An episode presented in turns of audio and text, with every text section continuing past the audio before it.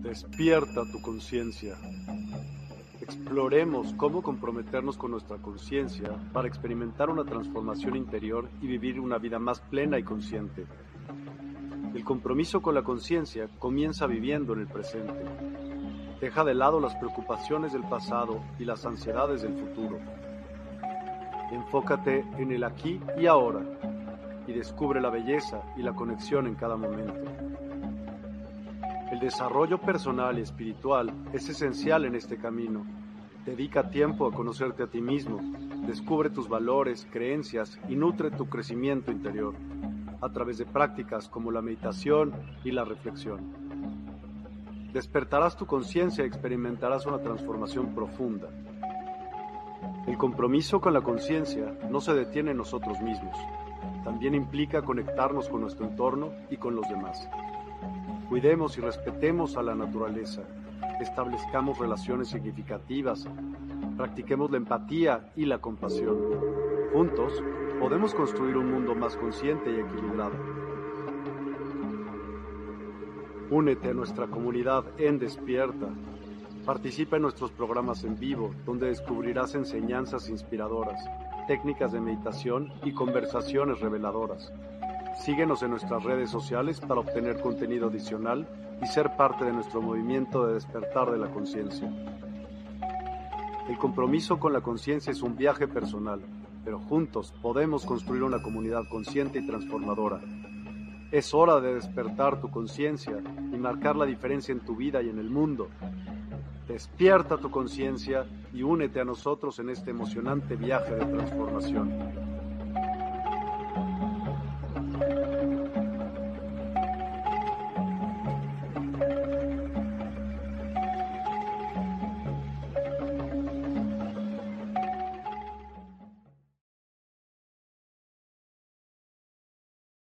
Hola, hola a todos, muy buenas noches. Hoy es domingo 6 de agosto.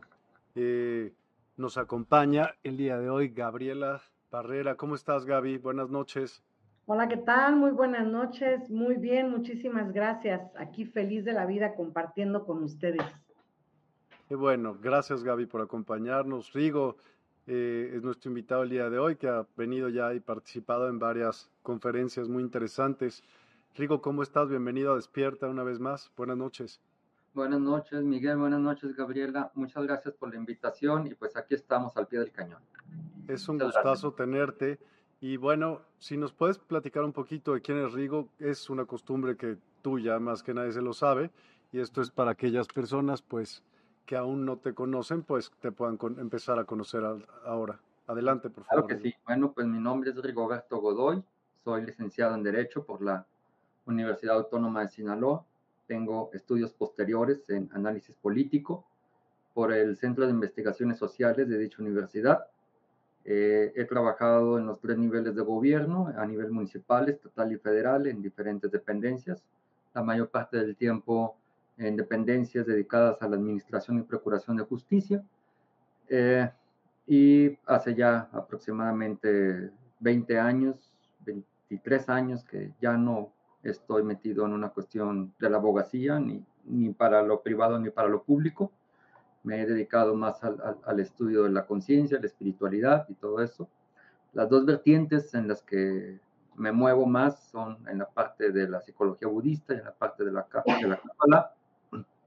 Y este, pues eh, la idea es que el día de hoy, pues a través de estas tradiciones espirituales, pues darles una presentación sobre el tema. Para tal efecto, pues ahora ya un poco post pandemia el asunto, ya estoy empezando a organizar eh, algunos viajes de cursos y talleres a, a, los lugares esenciales de estas dos tradiciones espirituales. Este, andamos viendo eso y pues bueno, pues qué más decirles. Eh, actualmente estoy en preparación de, de un par de libros todavía nada publicado, apenas en un proceso de preparación. Esperemos que a finales de este año ya o principios del otro, ya por lo menos uno de ellos ya esté disponible en su momento, se los haré saber vía el programa de Miguel Neumann. Será una exclusiva. Gracias, Miguel. Padrísimo. Padrísimo. Pues el tema de hoy es un tema de muchísima, muchísima importancia. Algunos no sabrán por qué, pero durante el programa van a darse cuenta el por qué es tan importante esto que se llama el culto al sol y la supresión de conocimientos de los textos sagrados. ¿Quisieras, Rigo, comentar cómo, qué es el culto al sol y de dónde viene, qué orígenes tiene? Mira, yo, yo la verdad es de que estoy, de hecho, lo tengo que decir de una vez. Fíjate que la, la, posición que, que voy a, a, tener el día de hoy con respecto a la temática es que obviamente existe, ¿no? Este proceso lo hemos vivido, experimentado. Nuestro propio pueblo en sí fue un pueblo adorador del sol en su momento, en diferentes culturas, ¿no? O sea, en la maya, lo encontramos en la azteca, lo encontramos en la mexica, y probablemente en la olmeca también, y en, y en muchas otras, ¿no? Sí. Tenemos este, este proceso del culto al sol, y no solamente México es este, un, país adorador del sol, también lo encontramos en la parte egipcia, también lo encontramos en, en, otras tantas culturas, incluidas algunas europeas, también lo encontramos. Entonces hay en, todos lados y naturalmente, y yo creo que eh, una parte también muy interesante de la temática es cuando estas culturas tienen el contacto con la parte del cristianismo. Y entonces este, hay una especie de sincretismo en, muchas culturas donde el culto al sol se pasó de alguna u otra manera o los propios eh, pobladores de estas culturas lo que hicieron es que trasladaron la noción de sus dioses de alguna u otra manera hacia la parte de, eh, de la filosofía y de la tradición cristiana. ¿no? Este es un tema interesantísimo. Ahora, no solamente hay esto, creo yo, sino que dices tú, sí, no, pasó esto y, el culto al sol, este, es, algo que pasó. No, no es algo que pasó, es algo que sigue pasando. Sigue, sigue pasando en el entendido de que existen muchos movimientos, como los queramos llamar, New Age, Nueva Era, o, lo que tú quieras, o nuevos movimientos espirituales, donde existe todavía este proceso de, la adoración al sol. Eh, obviamente tiene sus puntos, sus asegúnes, ¿no? Es, eh, para mí es un tema, es un tema interesante, pero lo que mucha gente de repente no, no, no, capta es de que también existe una especie de anticulto al sol. No sé si, si, sabían esto, pero hay, hay, gente y hay movimientos en los cuales, este, no sé si profundizaron estos movimientos, pero llegaron a a manifestar de que ya era hora de que, de que dejáramos atrás este proceso del culto al sol para procesos de avance. Esto tiene que ver más no solamente con un proceso de, de astronomía, sino también tiene que ver con un proceso de alguna u otra manera de dejar atrás a los antiguos dioses solares para pasar a etapas más elevadas, ¿no? Algo así por ahí hay. Entonces, yo eh, para, esta, para esta presentación, cuando tú me dijiste desde la primera vez, oye, ¿qué onda con el culto al sol? Este, yo me acordé que por ahí tengo un material que habla precisamente de lo contrario, ¿no? Lo, lo más curioso de todo es que no me acordaba yo que, que este material es un material que curiosamente se encuentra en la Biblia. No en todas las Biblias, por cierto, pero es muy interesante. ¿De qué depende? Fíjate que depende más bien del tipo de Biblia que, unas, que, tengan, que tengan la gente en su casa. Por ejemplo, eh, por, poner, por poner tan solo un ejemplo, y ahorita llego a, a este ejemplo en concreto. Hay libros, por ejemplo, que tienen en sí el rollo de Ruth, pero no tienen el de Esther. Hay otros que tienen el de Esther, pero no tienen el de Ruth. Perdón que estoy, ah, pero en la luna con Ruth y Esther.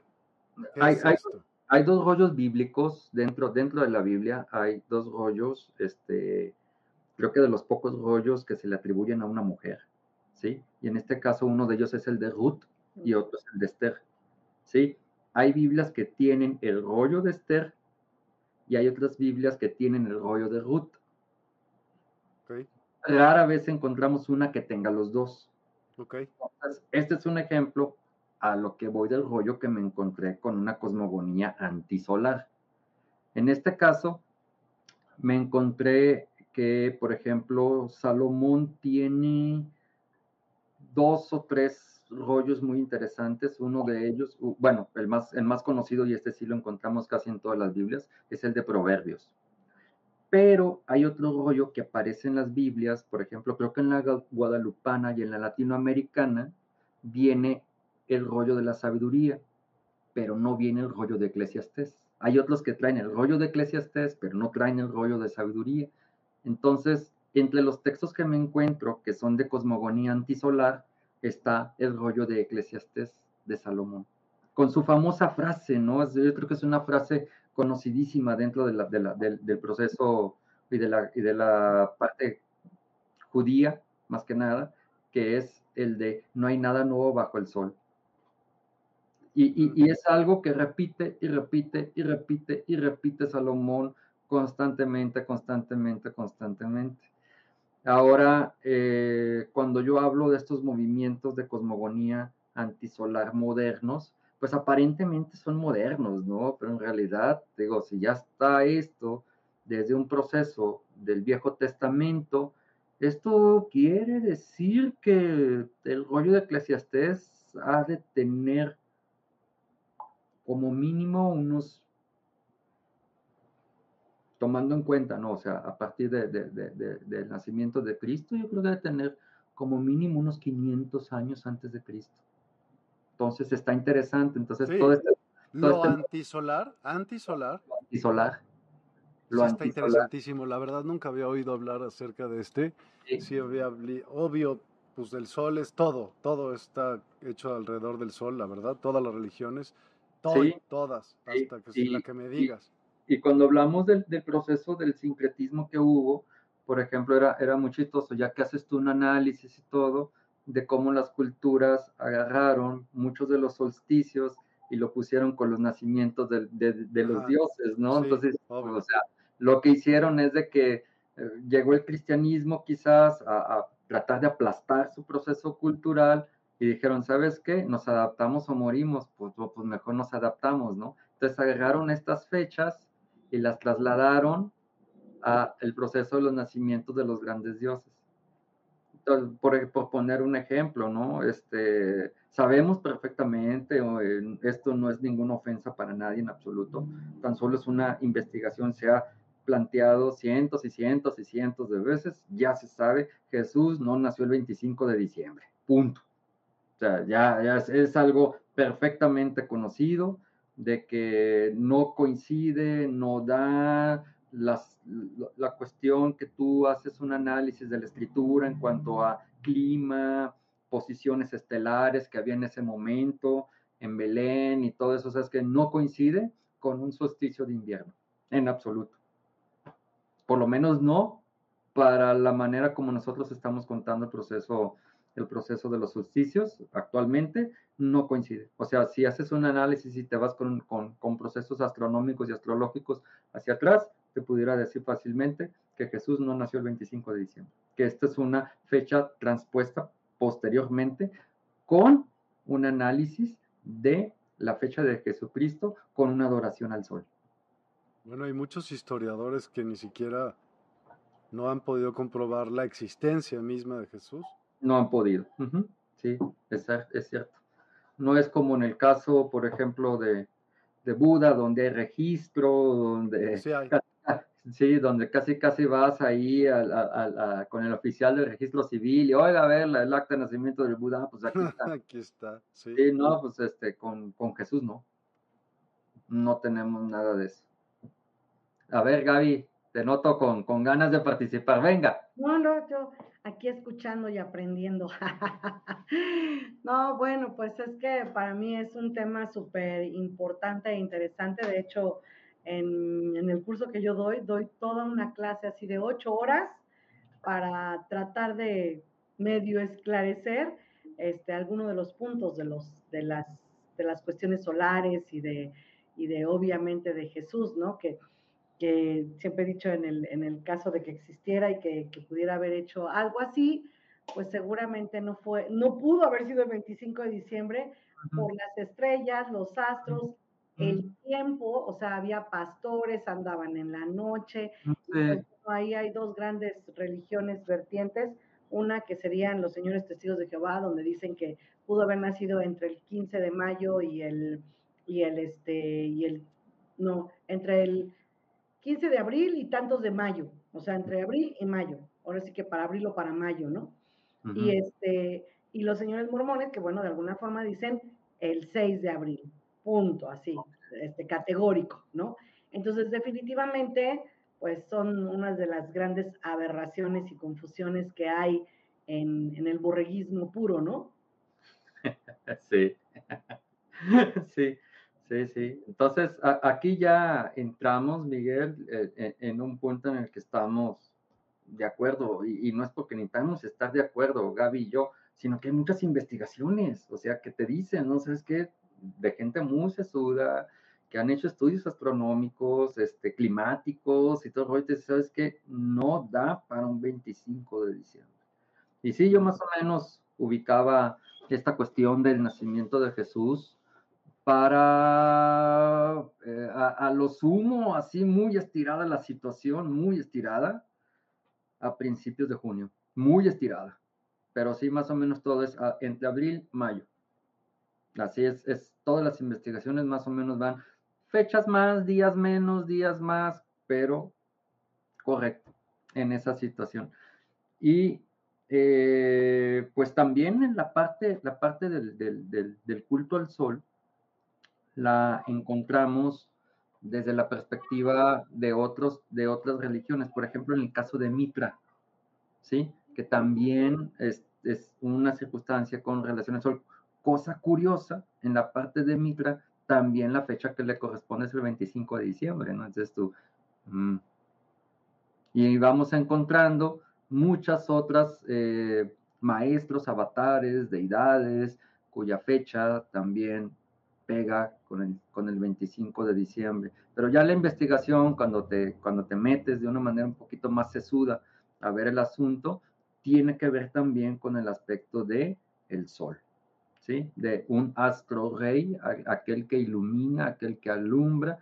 Hay muchísimas maneras. Estaba yo dando una clase con, con, mis alumnos hace un, un par de semanas y eh, estábamos viendo que la mayor parte del culto al sol tiene que ver con deidades de carácter masculino. Ese es un punto interesante, pero me encontré uno que no. Me encontré una diosa que le llaman la diosa Sol. Y esta diosa Sol es muy interesante. La, la encontramos en Oriente Lejano y específicamente en Japón. Si ustedes observan, por ejemplo, algunos documentales o películas de la Segunda Guerra Mundial, especialmente lo que es la Guerra del Pacífico, la parte japonesa, encontramos con que los barcos llevaban dos banderas japonesas. Una que es blanca con el círculo rojo, ¿sí? Y entonces regularmente la gente cuando, cuando ve este círculo, bueno, inmediatamente identifica la, la, bandera de Japón y le dicen el país del sol naciente, ¿no? Bueno, sí te puedo yo decir, eh, porque pues hay estado, de que sí amanece bastante más temprano de como amanece por acá. Por ejemplo, si aquí empieza a clarear, ¿qué te gusta? 5.45 de la mañana, 6 de la mañana, allá es una hora antes, incluso hora y media antes. Entonces, si ves a la gente ya muy activa a partir de las 5 de la mañana, cuatro y media de la mañana, amanece muy temprano y las actividades en muchos negocios empiezan a las 6 de la mañana, pero cierran a las 6 de la tarde, ¿no? No todos, pues, pues pero eh, tiene, tiene esta parte Japón. Y la otra bandera, dice la gente, pues es lo mismo, ¿no? La otra bandera es idéntica, solo que está esta bola roja y salen rayos en todas direcciones. ¿Sí se, sí, sí, sí se acuerdan de esa bandera? Es muy interesante, ¿no? Ok, y entonces la gente dice, ah, pues de nueva cuenta, ¿no? Pues es el país del sol naciente. Pero yo platicando con algunos maestros chinto, eh, y con algunas personas que todavía eh, mantienen las tradiciones culturales de Japón.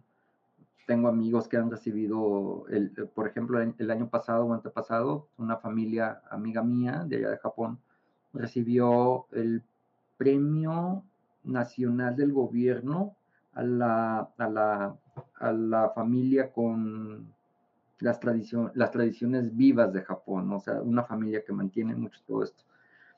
Y platicando con ellos, ellos me decían que la bandera de Japón no es el sol. La bandera de Japón es una diosa que se llama Amaterasu.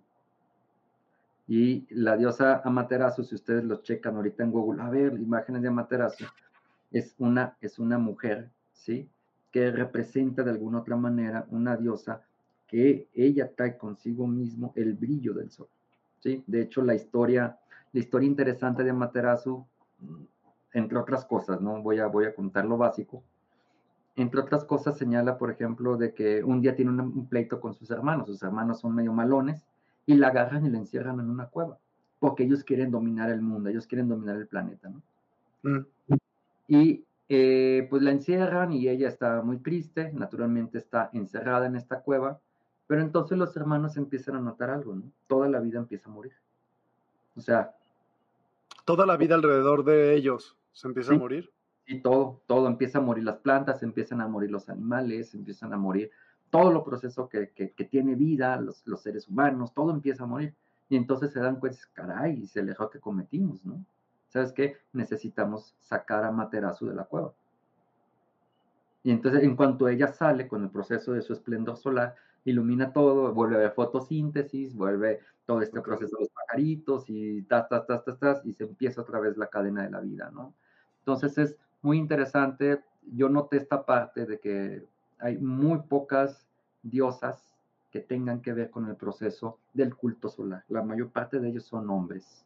Entonces, me pareció muy interesante ese punto, ¿no? Ya ven, ahorita que está ahorita todo este proceso del empoderamiento femenino, curiosamente, en Japón lo tienen desde hace mucho, ¿no? Como símbolo y dentro de la dentro de la parte de la, de la, de la cultura del Shinto. Nada más que durante la Segunda Guerra Mundial, el aspecto de, de, esta bandera se trasladó mucho a una especie de, de, nacionalismo a ultranza, ¿no? Y, y, de hecho hasta la fecha hay ciertos movimientos ahí en Japón de nacionalismo japonés, ¿sí? Y, es como si de repente fueras a Alemania y de repente vieras una marcha de nazis, ¿no? Bueno, pues en Japón existe lo mismo, solamente que de nacionalismo japonés. Y es, es complejo el asunto, ¿no? Y ellos agarraron, y ellos tienen mucho este, esta, esta bandera del sol, pero con los rayos emanando. Pero no debe de tomarse, creo yo, desde esta perspectiva, ¿no? Debe de tomarse más bien desde la perspectiva de que representa a una diosa.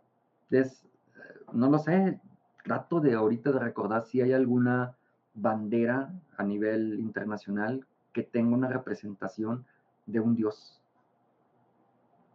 Una bandera que tenga una representación de un dios. Sí, la que sea. Ustedes me pueden ayudar a ver. Y, de momento no me, no, no, me acuerdo yo de, de ninguna. Quizás a lo mejor, no lo sé, Israel a través de la estrella de David, ah, pero, pero es una... La bandera dice... Que me simbolicen, porque el hecho de las banderas como tal, así como símbolo de país, apareció ya en tiempos modernos prácticamente, ¿no? Pero un estandarte, un estandarte, pues ahí tienes a la Virgen de Guadalupe, ¿no? Que se usó como, estandarte, ¿no? Pero como bandera nacional pero como bandera nacional, no, no, no, como el estandarte de, guerra. Te digo que sí hay. A ver, ¿cuál? La bandera de Nepal tiene dibujada una combinación de símbolos hindúes y budistas, incluyendo el sol, Surya, y la luna, es un dios, Surya es la luz.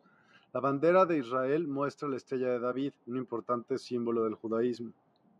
La Pero bandera de Irak, símbolo, no es como una diosa como tal, ¿no? O sea, simbólicamente, pues sí vamos a encontrar sí, pero incluyendo el sol, Surya, eso sí es un dios, el sol. Bueno, sí es como sí.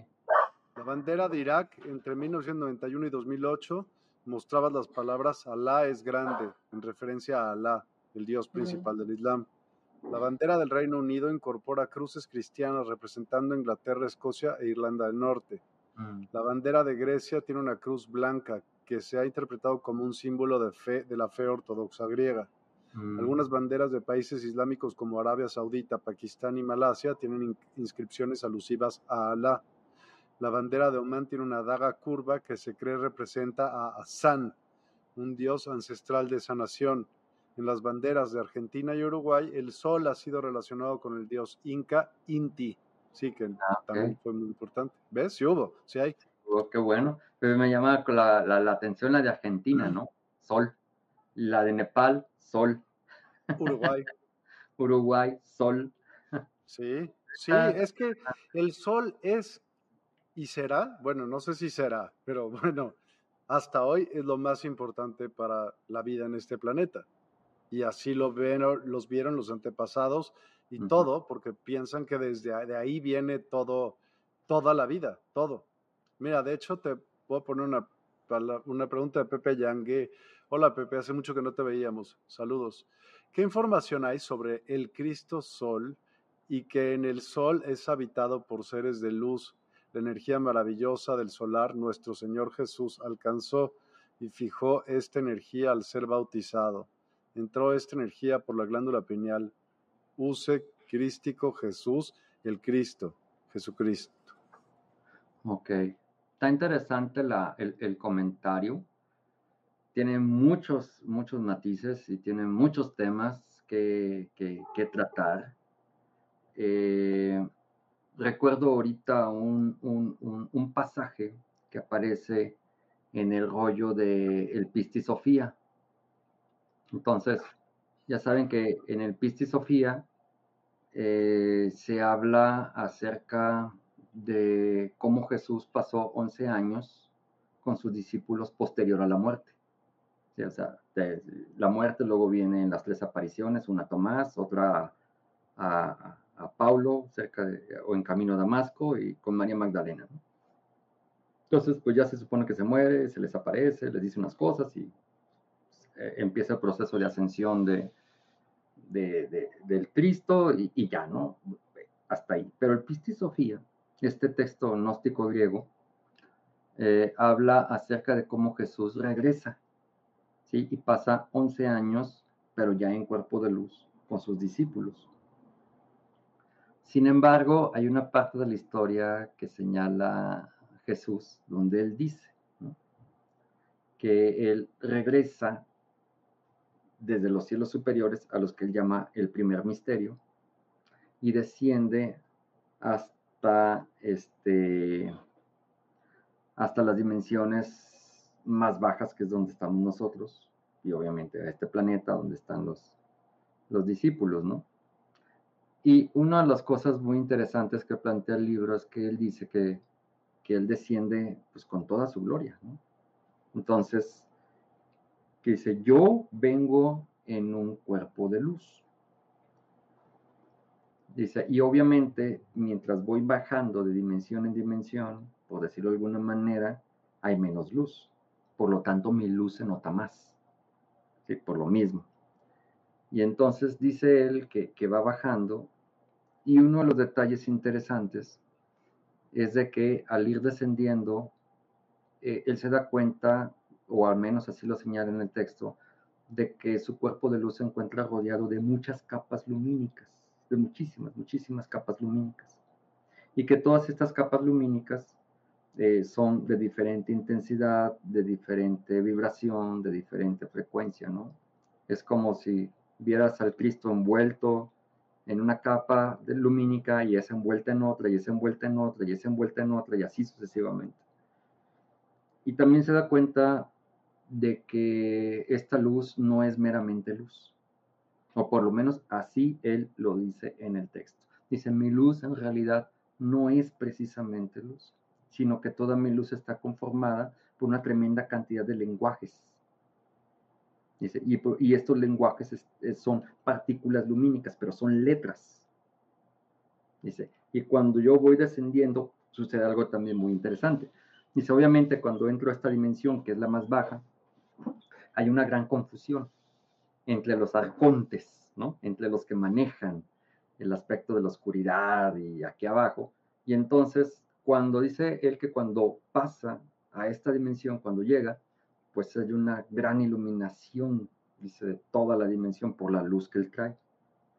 Y entonces se confunden los arcontes, se confunden los, los, demonios, las jerarquías caídas, y empiezan a decirse unos a otros, ¿no? En la madre, dice. No sabíamos que el mismísimo Señor Dios Supremo, último y absoluto, nos venía a visitar. No nos mandó WhatsApp, no nos dijo nada, no, no, no, no, no, no, nada, dice, nada más apareció y nosotros no estábamos ni preparados. Y el texto señala que ante tal nivel de luz, todos los arcontes se hincan. Se hincan ante, esta luz, dice, la consideran suprema, ¿no? Y entonces, pues están todos hincados y con rostro a tierra, pero uno de ellos se le ocurre levantar un poquito la vista, ¿no? Y dice este, ¿sabes qué dice?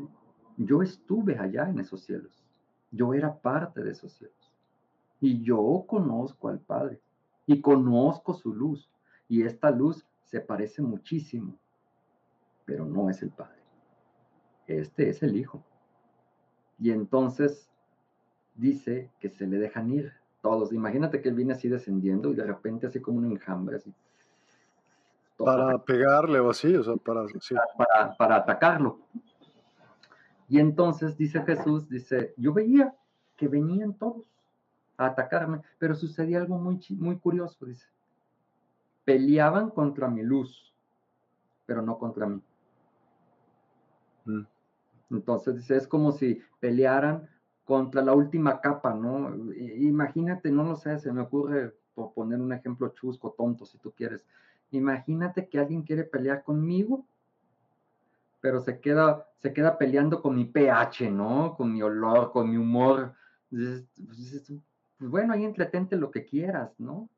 Entonces, eh, es muy interesante este aspecto porque eh, a mí me llama la atención en el comentario que estaba haciendo ahorita Pepe, que decía que si esta luz es la luz solar, yo siento que no.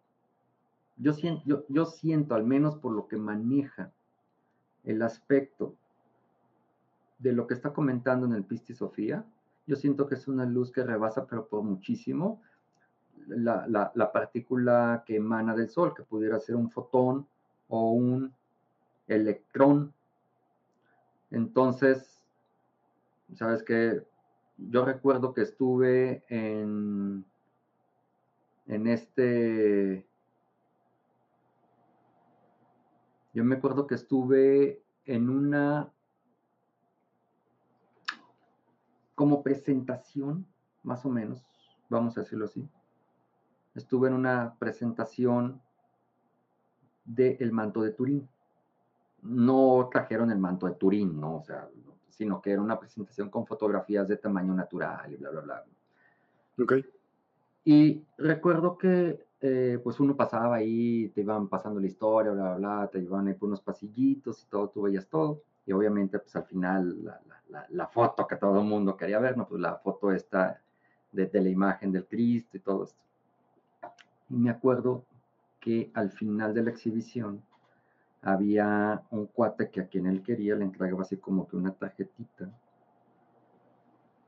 Y recuerdo que a mí me dio una y decía fulano de tal, un nombre raro, sindonólogo. Y yo, ah, cabrón. ¿Sindonólogo? Sindonólogo. Entonces, un sindonólogo es un experto en síndones, que es la manera latina de referirse a mantos. Es un ah. experto en el estudio de Nunca había. Okay, sí, por eso, de hecho, una de las maneras como le dicen al manto, le dicen la síndone. No sabía. Sí. entonces yo me regreso con el cuadro, le digo, ¿usted es sindonólogo? Sí, me dice, soy sindonólogo. Le digo, qué interesante, le digo. Y le hago una pregunta, ¿no? Así nomás. Digo, oye, ¿cómo le hizo Jesús el Cristo para, para poder dejar la imagen que no se viera en la parte normal, en la parte positiva, sino que solamente esto es visible cuando tomas el negativo de la foto. Y lo primero que hizo el cuate, así me paró de, en seco, fue decirme, yo no aseguro que se trate del Cristo. Lo que sí te puedo decir es cuál fue el mecanismo en física y mecánica cuántica de lo que le pasó al cuerpo que estuvo ahí. Digo, ok, está bien, venga, ¿qué fue lo que pasó? Digo, para que esto pudiera pasar, me dice, se necesita que la aceleración de la masa del individuo que, que estuve ahí, que estuvo ahí, del individuo que estuvo ahí, necesita acelerar tres veces la velocidad de la luz de nuestra partícula.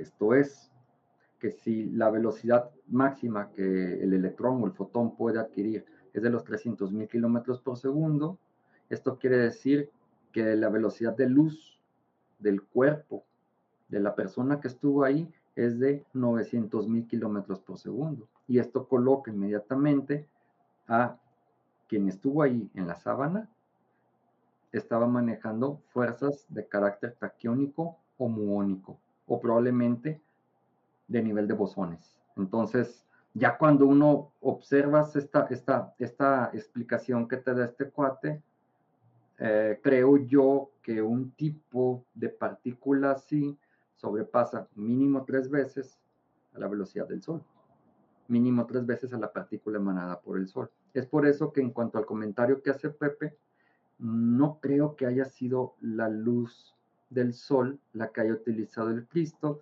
pero entiendo la simbología donde él se presenta como el aspecto de la luz brillante que todo lo ilumina. Eso es lo que yo pienso que es por ahí. No sé, Gaby, si quieres hacer por ahí algún comentario. No, pues podría ser para mí el, regente, ¿no? Porque de repente este, tendríamos que ver comparado con qué y con quién, ¿no? O sea, a veces yo soy como muy historia, ¿no? O sea, dame la historia y dame el dato y dame el paralelismo histórico, ¿no? porque hoy por hoy podemos decir que a mayor o menor cuantía hay una adoración, y dije adoración, poco, poco concienzuda acerca de algunas deidades como podría ser Jesús, ¿no?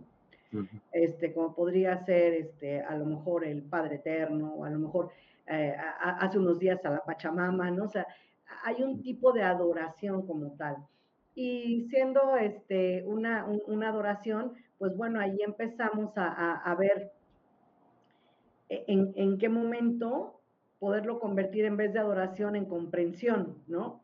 Y, para mí eso sería importante porque, porque si yo dijera mm, el brillo del sol, bueno, pues recordar que en el medievo, en, bueno, antes del medievo, en, en el oscurantismo, ni siquiera habían descubierto todos los planetas, ¿no?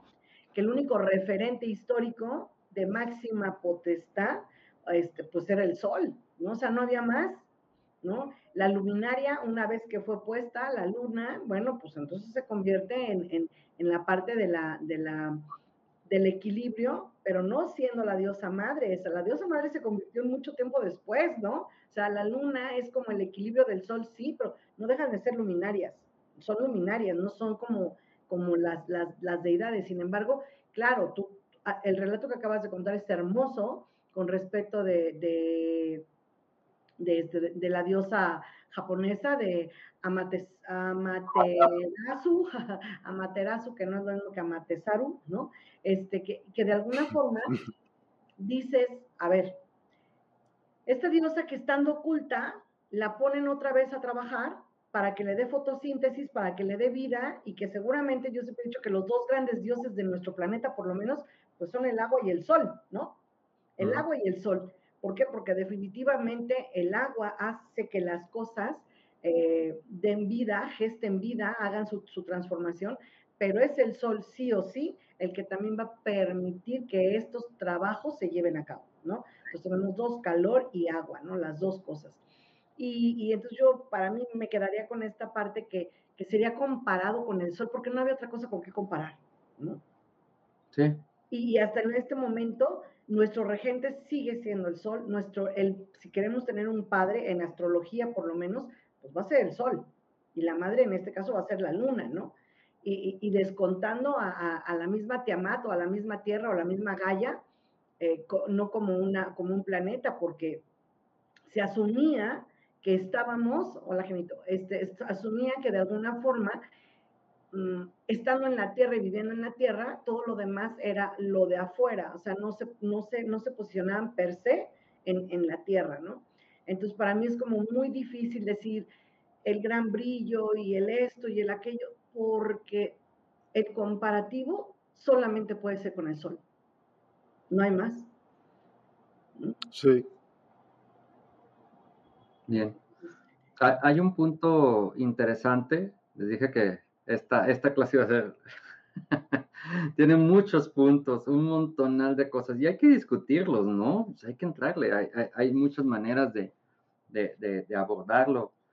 Ah, la parte, por ejemplo, donde dice, es que probablemente los antiguos, estoy hablando de tierra primitiva, para ellos era, es que volteaban a ver el sol y decías, caray, ¿no? O sea, esa bolota que, que permite la vida, y, obviamente también se maravillaban con la noche, ¿no? Y ahora esta bolota, imagínate una noche de luna llena, y los antiguos primitivos viendo esto, para ellos era dioses, milagros vivos que estaban ahí, no, eh, no eran, no eran este, igual que en las que en las culturas animistas o chamánicas, no eran solamente una bola de fuego que está ahí, no, es, es una entidad viva, ¿no? O sea, tiene alma, habla con nosotros, platica, ¿sí? Y, y mucho de esto, ¿no? Vaya, e, en el caso, por ejemplo, de México, con una pirámide al sol, ¿sí? En Teotihuacán, pero también en Egipto, con Ra. ¿Sí? Entonces, esto, y cosa curiosa, ¿no? La, lo que mide la base de la pirámide de Egipto es exactamente la misma base de la pirámide de Teotihuacán. Entonces, ya cuando dices tú, ¿y estos datos por qué y cómo? O sea, pero es interesante, ¿no? Que haya esta referencia a dioses sol, tanto en Egipto como en México, donde encontramos, por ejemplo, en, en Egipto una esfinge, pero también este, este proceso del león, de este pepino, pero también lo tenemos acá en México. Por ejemplo, si, si van a, a, la parte de, de Cancún, entre, entre Cancún y Mérida, hay un lugar que les recomiendo que se llama Ekbalam. Ek significa negro y Balam significa jaguar. El jaguar negro. Un ocelote. Mm, pudiera ser un ocelote, si tú quieres. Pero haz de cuenta que es una pirámide y hasta arriba de la pirámide está realmente maravilloso. Chequenlo, el día que puedan vaya. Porque, hay una... no, no, había, acá, acá no hay panteras como tal, ¿no? pero por supuesto que hay jaguares negros, ¿no? O sea, es como el equivalente a la pantera, pero pues bueno, más menos, ¿no? Hay un meme padrísimo que no puedo recordar exactamente la estructura del meme, pero es, de los que a mí me gusta, ¿no? De, humor negrín, donde están los españoles enfrente de los, de los, de los mexicas, diciéndoles, ¿no? O sea, miren ustedes dónde estarían este, si no hubiéramos llegado nosotros en la ignorancia de Dios, ¿no? Y los, los mexicas le contestan, ¿no? seguirían, los españoles dicen, ustedes seguirían adorando al sol. Y los mexicas le contestan, pues por lo menos ese sí se ve, ¿no?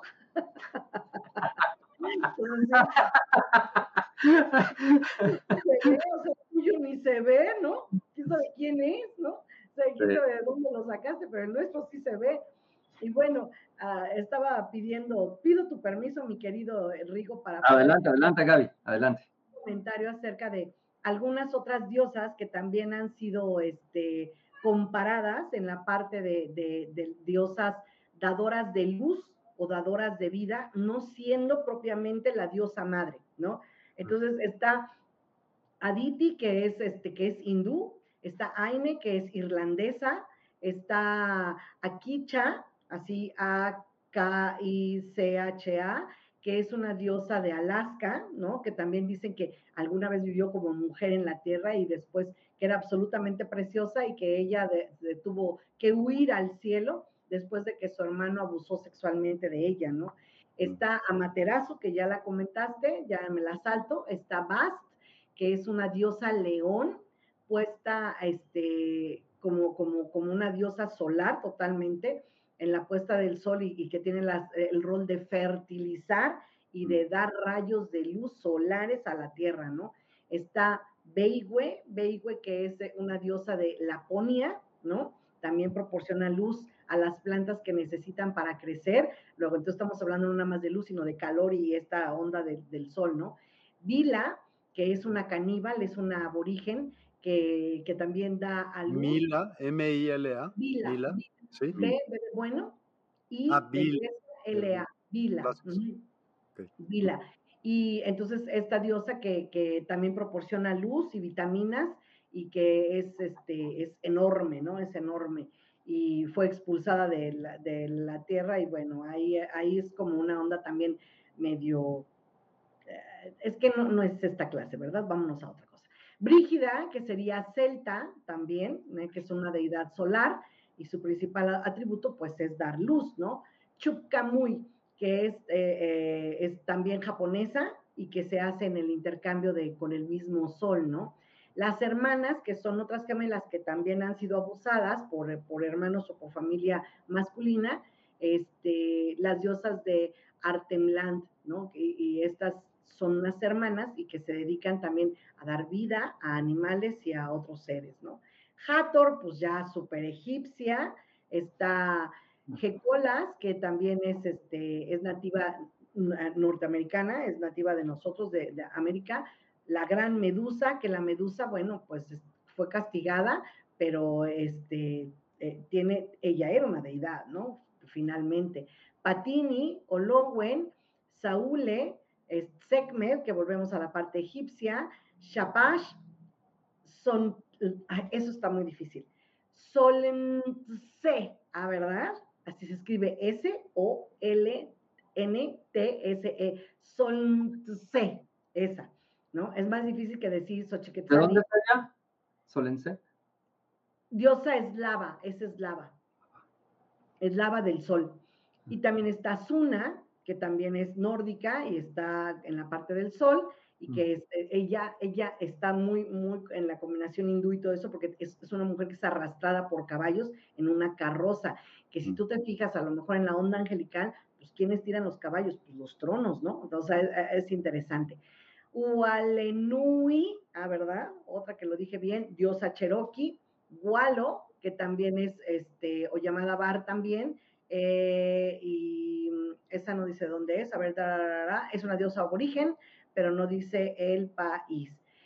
Guripulpranili, ándale, es otra, también es aborigen, y este, bueno, pues también asciende al cielo para, eh, en la parte, eh, para, y al mar, se asciende al cielo y también pasa al mar. Esto sería muy interesante analizar y ver historia de ella, porque dice, es otra deidad aborigen del sol que se, que se dice encendió una antorcha llevando la llama a través del cielo en este, de este a oeste y en el mismo mar occidental lo sumergió en las aguas, luego lo usó, usó las brasas para guiarse debajo de la tierra para así mismo alcanzar un punto de partida nuevamente. Me gusta porque esto es como un mulanome, ¿no? O sea, baja al, al, al, del, del, Inter al bajo y luego regresa, ¿no? Está padre. Gurusemu, que es una diosa este, Itía, ¿no? Es una, es una diosa Itía.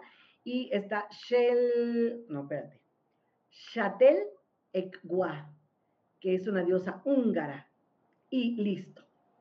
Está padrísimo, ¿no? Órale. Mira lo que despiertas, Rigo. Es horrible. Qué bueno. Esa es la idea. Esa es la idea. Investigar, saber, conocer.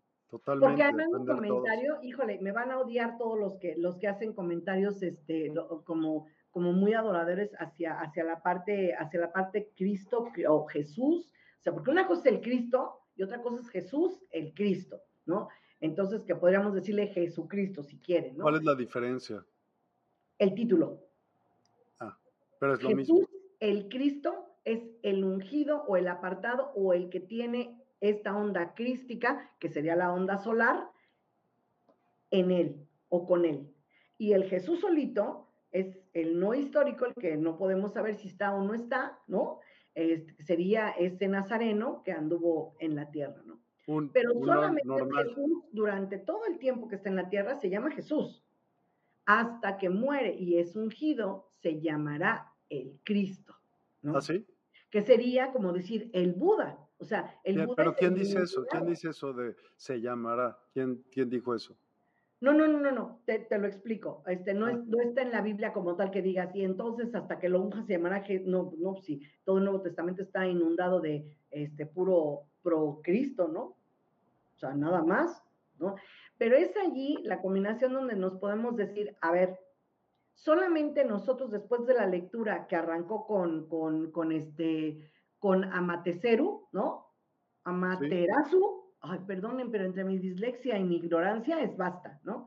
Este, eh, eh, eh, que arranca con esta parte, nos podemos confirmar otra vez que solamente el occidente, gracias a Europa, creemos que solamente la parte crística es venerable al 100, ¿no? Ah. por, ejemplo, por ejemplo, ahorita, este, bueno, ya es la segunda vez que me pongo a ver la, la, serie de Netflix de, de vikingos. Sí. Y conforme vas viendo el proceso histórico, su proceso odinista, ¿sí? Se va cayendo, ¿no? Sí, como, como, cuando empiezan a, a, encontrarse con el aspecto con el aspecto cristiano, porque ellos salen de la parte de Noruega, viajan a Inglaterra, en Inglaterra se encuentran este, un, un monasterio, obviamente pues los monjes no saben pelear nada, toma en cuenta que la palabra vikingo significa pirata, en nórdico, pues ya te has de saber, ya te has de imaginar el mera que tenga, hicieron un matadero de gente, agarran a muchos de estos monjes, algunos los cuelgan, los matan, uno sobrevive. Esto es histórico, ¿eh? pasó, este, que es Atelstan, y, empiezan los vikingos a interactuar con él, ¿sí? por lo menos uno de los reyes, empieza a interactuar con él y, le da curiosidad, ¿no? Por conocer la parte del cristianismo. Palabras más, palabras menos, acaba la serie, uno continúa y luego meten otra serie que se llama Vikingos Valhalla. Sí. Y en Vikingos Valhalla te encuentras ya con que es toda la parte nórdica 100 años después de los, de los últimos eventos de la, de la serie anterior, ¿no? Pero ya te encuentras con que los vikingos ya son cristianos. Y ya encuentras, encuentras muy pocos vikingos que pudiéramos considerar vikingos paganos o vikingos odinistas. ¿Cómo fue que se, que se cristianizaron? ¿Quién los si nadie los colonizó, ¿sí? Fíjate que eh, hubo, sí hubo por parte de Inglaterra, hubo bautizos de vikingos. O sea, ellos consideraron que, primero por, por cuestiones meramente de interés, pero luego, luego fueron agarrando la onda. Voluntariamente. Voluntariamente. Ah. Sí. De hecho, en, Vikingos te, te, explica porque está pegado como muy a la historia, de alguna forma, cómo es que les pasa lo mismo que a los judíos. O sea, eh, ahí hay una persecución y hay una conquista. O sea, los vikingos tratan de conquistar Europa. ¿Por qué? Por tierras, por tierras fértiles para el alimento. Eh, lo mismo que, pasa en todas las comunidades, ¿no? Si tienes un, lugar no fértil, pues tienes que ir a buscar donde sí, donde sí hay tierra, ¿no? Entonces, un poco en su visión era, queremos seguir estando aquí sin morir de hambre, sin morir de frío, y sin tener antibióticos buenos, ¿no? En ese momento. Entonces, en esa visión, invaden, ¿no? Invaden. ¿Y qué pasa? Pues que se encuentran con, con gente súper armamentista, ¿no? Que ya tiene catapultas, que ya tiene, mientras otros traían su hacha, ¿no? Más avanzados que ellos. Muchísimo más avanzados, a pesar de que estaban en la era, habían pasado la era del hierro y todo eso, o sea, ya tienen, ya tienen herramientas, ya tienen maquinaria para poder matar, ¿no? Y entonces, bueno, de alguna forma, estos cuates que viven en el cerro y que se bajan, no importa que estuvieran chulísimos, ¿no? Vivían en el cerro, ¿no? Entonces, no tenían muchísima información con respecto más que a, las, a la siembra, al pastoreo, y, su actividad máxima es vamos a saquear. Interesante que siempre van a saquear solamente oro, y pues, o sea, que el oro se lo comen o cómo, ¿no? O sea, ¿para qué quieren eso? Ah, bueno, pero también se traían animalitos y todo. Entonces, en este intento por conquistar, terminan conquistados. De alguna manera, sí. Entonces, hay alguien que es, que, es Ragnarok, que, Ragnarok, que le pasa mucho lo que le pasa al nieto de Genghis Khan, que Genghis Khan en, su, en la parte mongólica permite el intercambio ideológico por respeto al humano. y terminan cayendo en eso, ¿no? Entonces, desafortunadamente, yo no quisiera ofender a nadie, la verdad no lo digo como, como, como, como en tono de ofensa, ni mucho menos, pero desafortunadamente nosotros somos los únicos que compramos a, a, a un Jesús cuasi mitológico, ¿no? Sí, estoy de acuerdo. Donde ahorita que seas la pregunta, Miguel, de cuál es la diferencia entre Jesús y el Cristo. Siento que Jesús es el ser humano. Ah, sencillo. Y el Cristo es la conciencia, que es el la estado. Parte, la parte ya ungida para poder elevarse e irse. Y sí, es la conciencia crística. Es la conciencia. Pero esa conciencia crística, extrañamente, tendría dos connotaciones. Una, la conciencia crística que dirías que no es búdica, no es ramánica, no es, o sea, es crística porque es de Cristo, ¿no? Al final el Cristo, ¿no? O el Cristo. Entonces, pero tiene que ver 100% con esta parte solar que tú estás abordando magistralmente, por cierto. Gracias. Y una parte también interesante que vamos observando, por ejemplo, en los cultos al sol, es, pues obviamente van desapareciendo. Poco a poco van desapareciendo, van desapareciendo, este, porque al menos en la parte que comentaba, que comentaba Gaby, en la parte, en la parte de Europa, este, pues si no es por los españoles, es por los ingleses, si no es por los ingleses, es por los franceses. Y los vikingos, cuando quieren, por ejemplo, al observar la serie, para mí probablemente una de las, de las partes históricas más interesantes es el querer tomar la ciudad de París. Y las dos veces, las dos veces los truenan. Y hay un detalle interesante, lo que dice Gaby. Mientras, por ejemplo, los vikingos no conocían las catapultas, es un detalle interesantísimo. O sea, eran muy buenos con la espada, eran muy buenos con el hacha, pero en cuanto al proceso de maquinaria de guerra. De largo.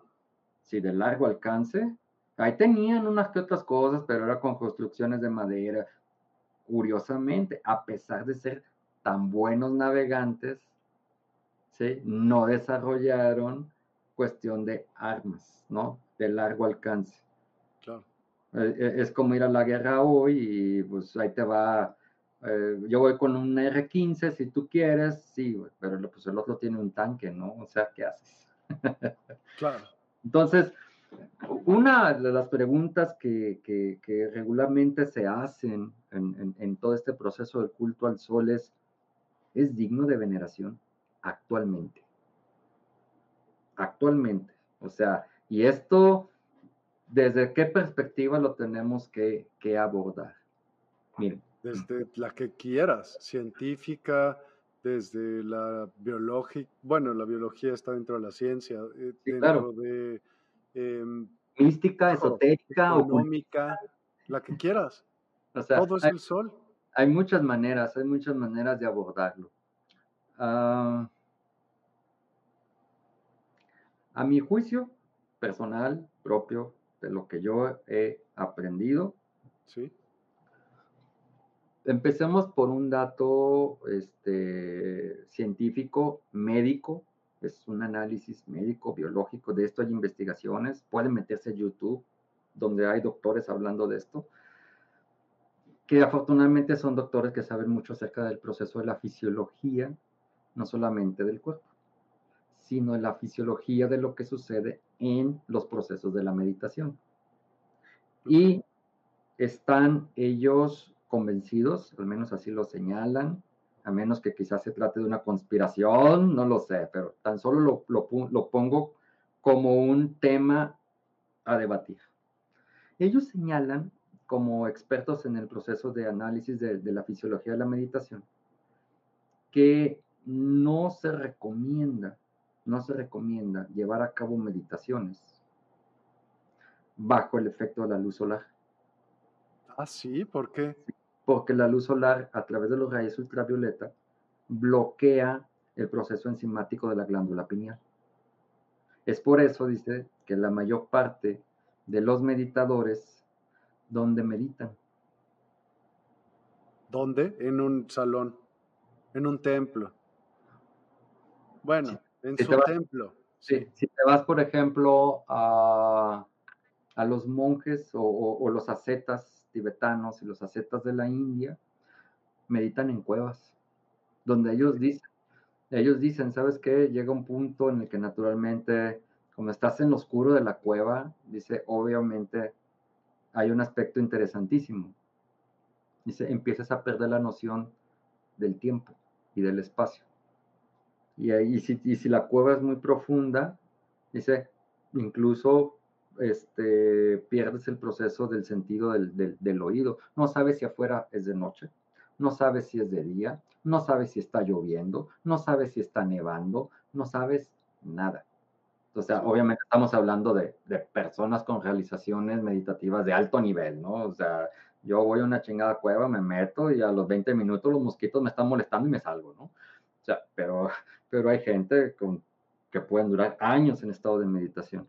Pero esta parte de la investigación biológica y fisiológica sobre el aspecto de la influencia de los, de los, de los rayos solares, especialmente la influencia de la luz ultravioleta sobre la glándula pineal, es muy interesante. Esto a mí me llama la, la, atención y lo voy a decir, eh, no sé, porque es un término que lo he escuchado mucho últimamente, e, e, este tipo de, de, movimiento que se está dando aquí en México, que le llaman los Tuluminati. O sea, son los, son los Illuminati, pero de Tulum. Ah, sí había oído, claro que había oído. Sí, había oído. Porque vas a, vas a Tulum y es una especie de calle llena de tanta cosa que te ofreces, ¿no? Y meditaciones y leídas de manos, y bueno, es una especie como de expo esotérica, expo, expo mística, una, una onda así, ¿no? Entonces es, muy, es muy común dentro y es completamente normal y todos, todos los que de alguna u otra manera, y Gaby lo sabe, tú lo sabes, todos los que de alguna u otra manera manejamos gente, manejamos grupos, clases y enseñanzas, el problema principal que nos tenemos nosotros como, como, instructores, que tenemos que estar bien truchas, es el aspecto del ego espiritual, ¿no? Donde, híjole.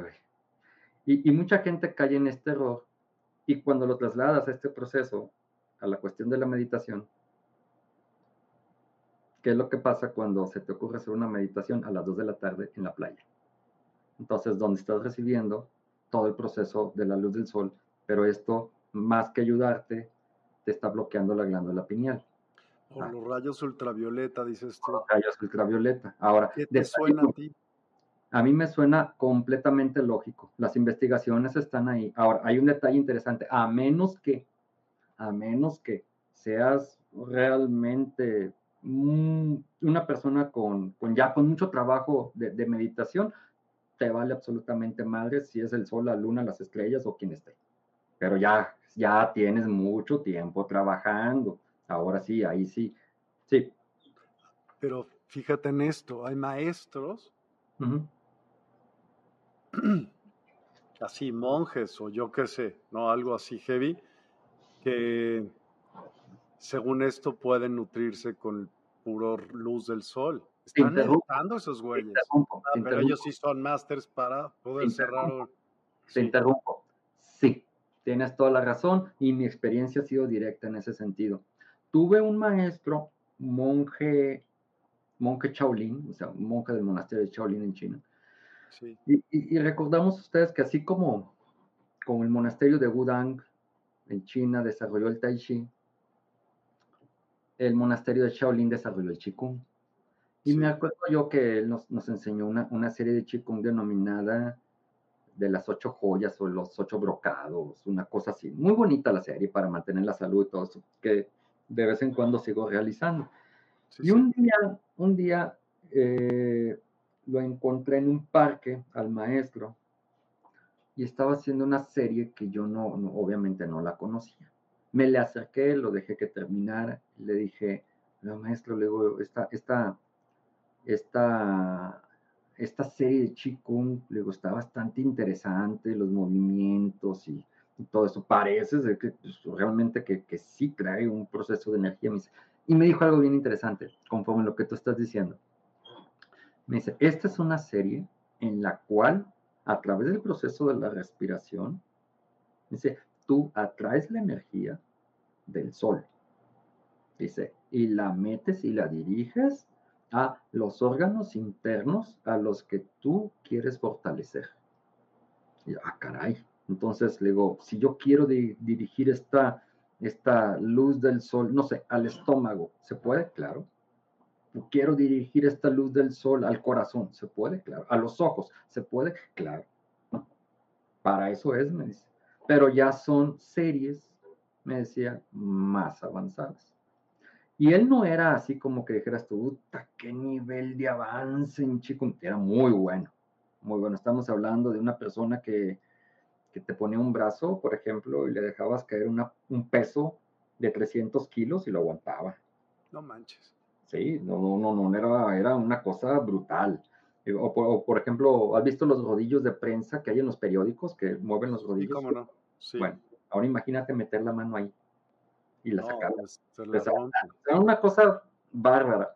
Sí. Y, me, y, esto no es lo más pesado. Me Pero lo, por qué? ¿Por qué? ¿Por qué? Espérame.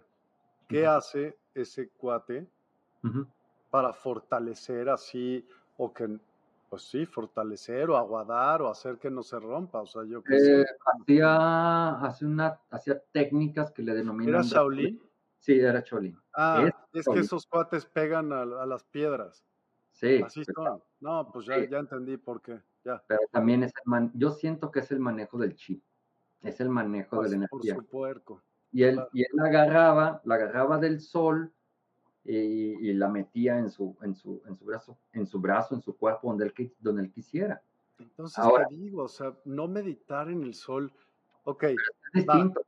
Sí, estoy de acuerdo que es distinto, pero también hasta eso mismo, la pineal necesitaría o la podrías cargar de luz del sol, pues por, por no porque dices de los rayos ultravioletas, se me hace como vas cargando cualquier órgano, uh -huh. te va a hacer bien, ¿por qué te va a hacer mal el otro? Sí, yo lo estoy pensando de esa manera, ¿no? O sea, no me acaba de sonar a mí del todo lógico, pero quisiera saber un poco más, o sea, ¿y qué opinan todos? ¿Qué opinas tú, Gaby?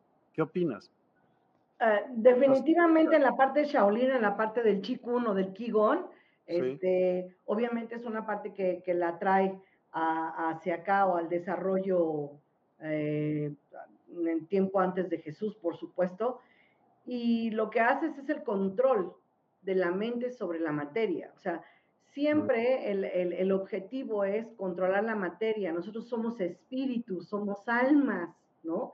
Y el control, en este caso, no es la mente propiamente, sino es como el alma o el espíritu sobre la materia. Entonces, meter la mano, sacarla, esto, lo otro, pues claro, es una práctica vasta y no me la puedo imaginar porque creo que yo nunca he llegado ni siquiera a 24 horas este, de, de, de, ¿cómo se llama?, de ejercicio en mi vida, ¿no?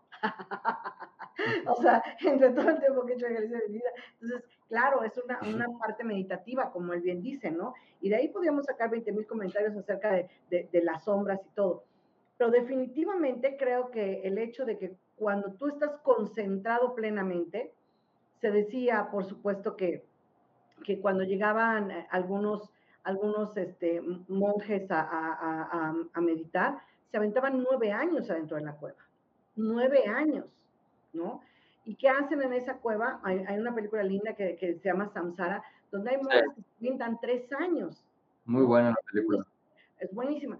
Entonces, tres años y que dices, bueno, que Juan, el chiste es que, que, que el hecho de tener el Sungasi está demostrado que se puede hacer Sungasi. O sea, esta gente que se alimenta solamente del Sun sol. Gazing. Solamente del sol. ¿no? Entonces, ¿qué opino? Que todo se puede porque al final, a quien quiera que lea el Kibalión, por ejemplo, ¿no? O sea, que haya leído que somos mente o creados por otra mente, y que estamos dentro de la mente de alguien más, estamos en el sueño del sueño del sueño, del soñador, ¿no?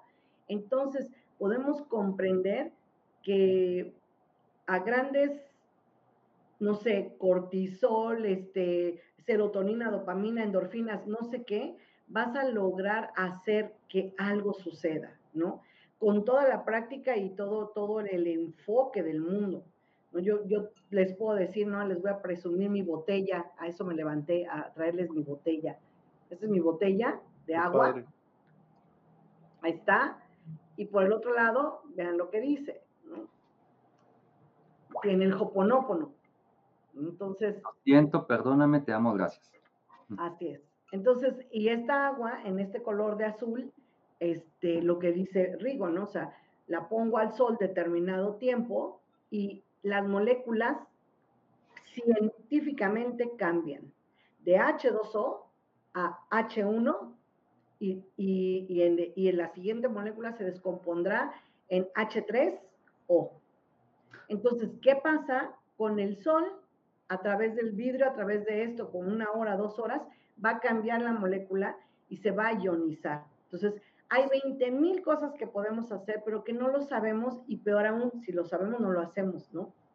Entonces, ¿qué opino que es 100% posible? Y el culto al sol, este, a lo mejor tú dices, no, adoración, a lo mejor yo, yo no sería capaz de levantarme en, en, las mañanas y decirle, oh santo Dios, tú que estás en el cielo, regálame más sol. No, no, es para mí como la adoración, ¿no? Pero el culto es decirle, sí, chido, bien, gracias, ¿no? Gracias por estar en mi vida. Gracias por existir para mí, ¿no? O sea que estás hidrogenizando el agua, eso está súper. Exacto. Y además de que le pongo un agua que ya tiene como todo el código de Masaru Emoto, ¿no? O sea, sí, tengo sí, un filtro que tiene agua, agua, que tiene piedras volcánicas, piedra de molcajete, que tiene cuarzos, que tiene sal. Que tiene una combinación de un chorro de cosas para filtrar y para lo echarle. Pongo en esta y esta se va al sol. ¿No? La retiro y ese es el agua que tomo, ¿no? Entonces, el, chiste es que tú puedas ir creando salud a través del interés que traes de este cuerpito, ¿no? Claro. este, el chiste es que yo creo 100 que la parte del sol tiene su parte buenísima, aun cuando las explosiones estuvieran a todo lo que dan, hay ciertos momentos del día del sol que son benéficos y cierta cantidad de tiempo que podría ser benéfico. Pero, benéfico siempre dijiste. ¿Cuál es maléfico? ¿Crees? Maléfico es cuando te expones horas y horas y horas al sol. Ah, todo en exceso. Ok, ya te entendí. Sí, sí, sí. Pero entonces, o sea, ¿qué quieres? Entonces, el statement, ¿tú qué crees que sea? Haz de cuenta, Rigo leyó un statement de unas personas que no me recuerdo, ahorita me recuerdas, Rigo, quién es el que lo dijo, pero el que lo dijo, dijo, lo siguiente. dijo lo que dijo. Dijo eh, que no era bueno meditar a la luz del sol, dado que por los rayos ultravioleta podrían generar una, un bloqueo en tu pineal. ¿Qué opinas? Yo creo totalmente al respecto que tendrás que considerar el tiempo, el tiempo que estés expuesto al sol. ¿Por qué? Porque la glándula pineal, como todo el auditorio y tú y yo y todo el mundo lo sabemos, se puede descalcificar comiendo determinadas cosas y haciendo determinadas cosas. El, el, primer punto podría ser suspende tu pasta dental, ¿no?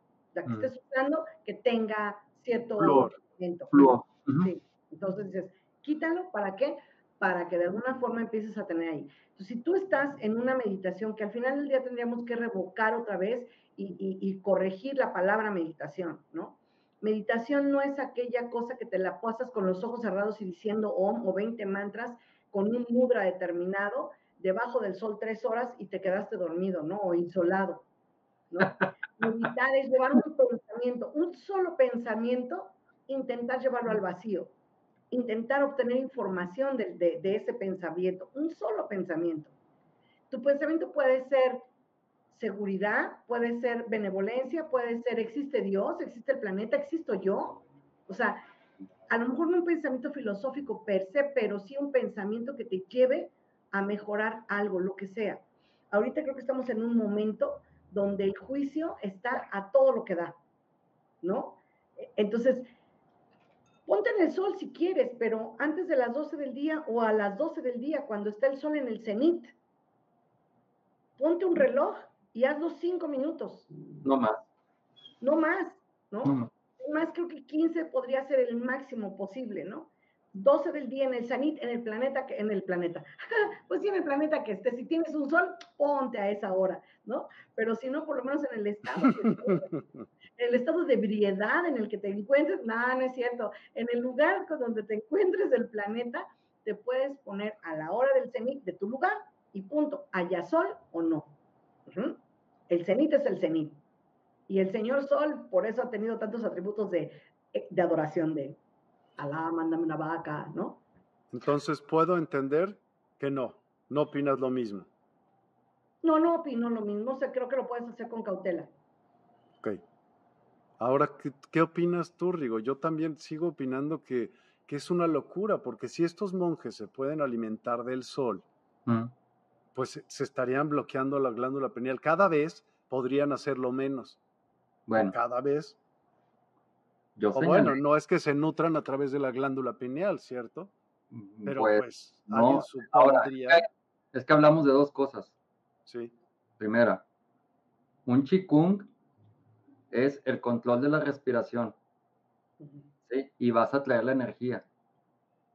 Pero no es necesariamente una meditación. Una meditación. Es un estado meditativo sin duda alguna. Pero de otro tipo. Sí, no es lo mismo, no es lo mismo el, sabes que el siéntate. Estás enfocando tu energía en ciertos puntos solamente. nada más. Ahora. Aquí es lo mismo, la mente se está enfocando también en solamente ciertos puntos. Si a mí me dijera. Todo es mente. Si a mí me dijera, oh, eh, hablo por mí.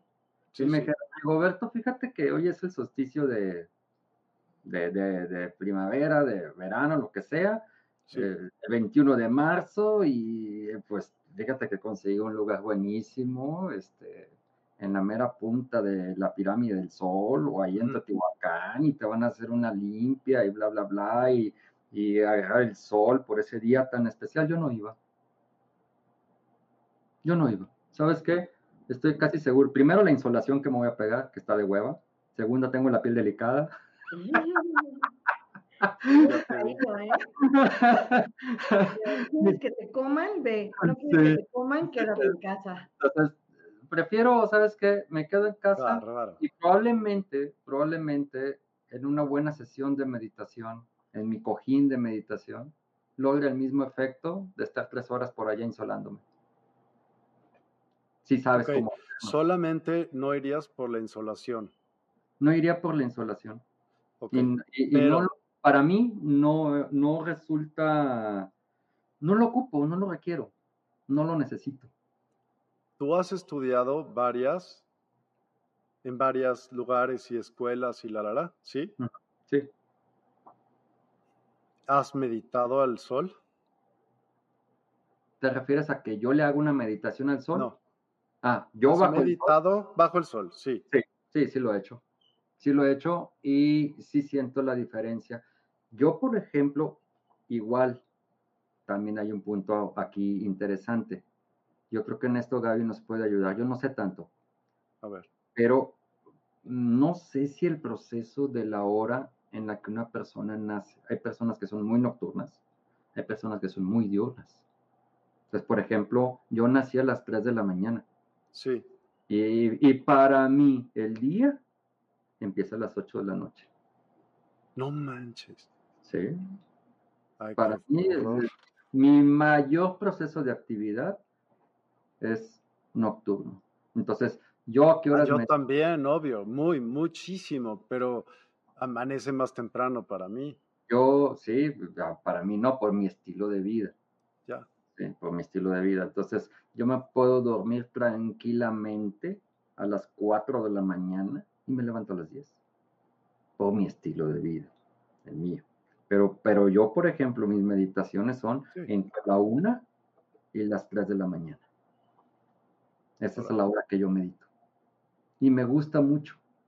Y siento que el proceso de cómo la glándula pineal funciona, la siento padre por detalles meramente fisiológicos, por la cuestión de que no está sujeto a las cuestiones cerebrales, que sí te va a pasar, aunque, sea, aunque medites en la noche, sí te va a pasar la, la, la, circunstancia de las explosiones del fosfeno neuronal. Es decir, de repente en las meditaciones dices, ay, caray, estoy viendo ya luces, ya llegué a la quinta dimensión. No, güey, es un pinche efecto cerebral, ¿no? Pues es una liberación de fosfeno que sucede en las partes de la meditación, ¿no? Ya entré, ya, ya estoy a las puertas del Valhalla. No, no, no es una ilusión, es un efecto neuronal, pero sí se incrementa mucho durante la noche, porque el, el hecho de que esté todo oscuro. Están hechas para soñar. Sí, están hechas para soñar. Entonces, el hecho de que esté todo oscuro, tienes un proceso de percepción. Otra. Digo, yo sé que todo mundo tiene algún lugar muy especial o una circunstancia interesante ahí en su casa donde medita, está a gusto y todo eso, pero meditar en la noche, cuando todo el mundo está dormido, donde ya no hay ruidos de nada, es una maravilla. Es una maravilla donde eh, tu sentido del oído tu proceso sinestésico se amplía mucho. De día, eh, quieras o no, estás en la meditación y eh, no falta la meditación maravillosa en la que estás bien metido y el gas. Entonces, se claro, claro, cualquier colchones, cosa. colchones, colchones, televisores. ¿no? Claro. Entonces, claro, mira, al final del día yo creo que tendríamos que tomar en cuenta muchísimas cosas. Rigo, te interrumpí, termina. No, no, adelante, adelante, adelante, ya había acabado. Tenemos que ver muchísimas cosas en todo el entorno. O sea, meditar en el sol o no en el sol, tienes que hacerte una pregunta. ¿Qué hago en este momento? ¿Qué estoy haciendo en este momento? Eso es meditar. El tiempo presente es meditar constantemente. Eh, y al fin, ¿de dónde salió el, mindfulness? Salió de la onda tibetana, o sea, es una manera de representar el, aquí y ahora tibetano, punto, ¿no? Pero definitivamente tendrás que ver tu cuerpo. Método Yuen diría, tenemos órganos que son de otro planeta o de otra dimensión, podríamos tener un alma que obviamente a lo mejor estuvo en otros planetas o en otras dimensiones y que en, en esta alma anda aquí haciendo sus pininos porque se apendejó porque se amenazó y, aquí llegó, ¿no? Mande. A ver, ¿cuándo volvemos a hacer un programa de método Yue, no? Cuando tú me digas, yo feliz. será como el primero. Sí, ya, cuando tú me digas, yo feliz, ¿no? Gracias. Y entonces, al final del día, tenemos que tomar en cuenta cómo es tu cuerpo, cómo está constituido tu cuerpo, a qué respondes y a qué no respondes. Porque el ciclo circadiano te puede decir, Tú tienes que dormir de 90 en 90 minutos. Ese es el ciclo circadiano. 90 en 90 minutos.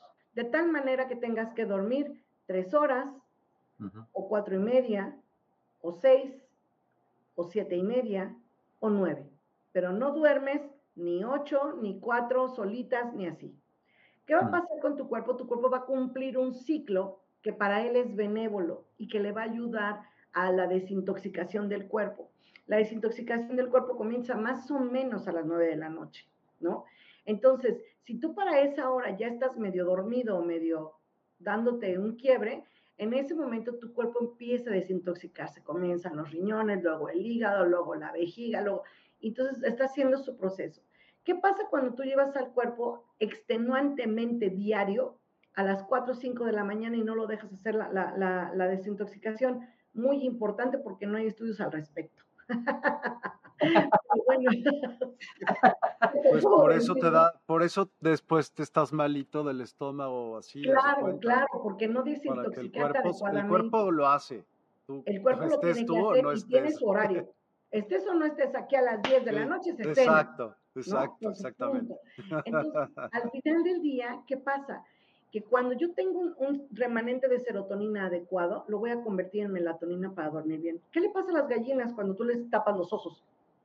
Se duermen. Se duermen, ¿no? A las palomas, lo mismo. O sea, los magos son magos. No sabía. Gracias por ese tip. Gracias de las, las gallinas, no sabía. Es, es, eso, ¿por qué? Porque les tapa su pinealita.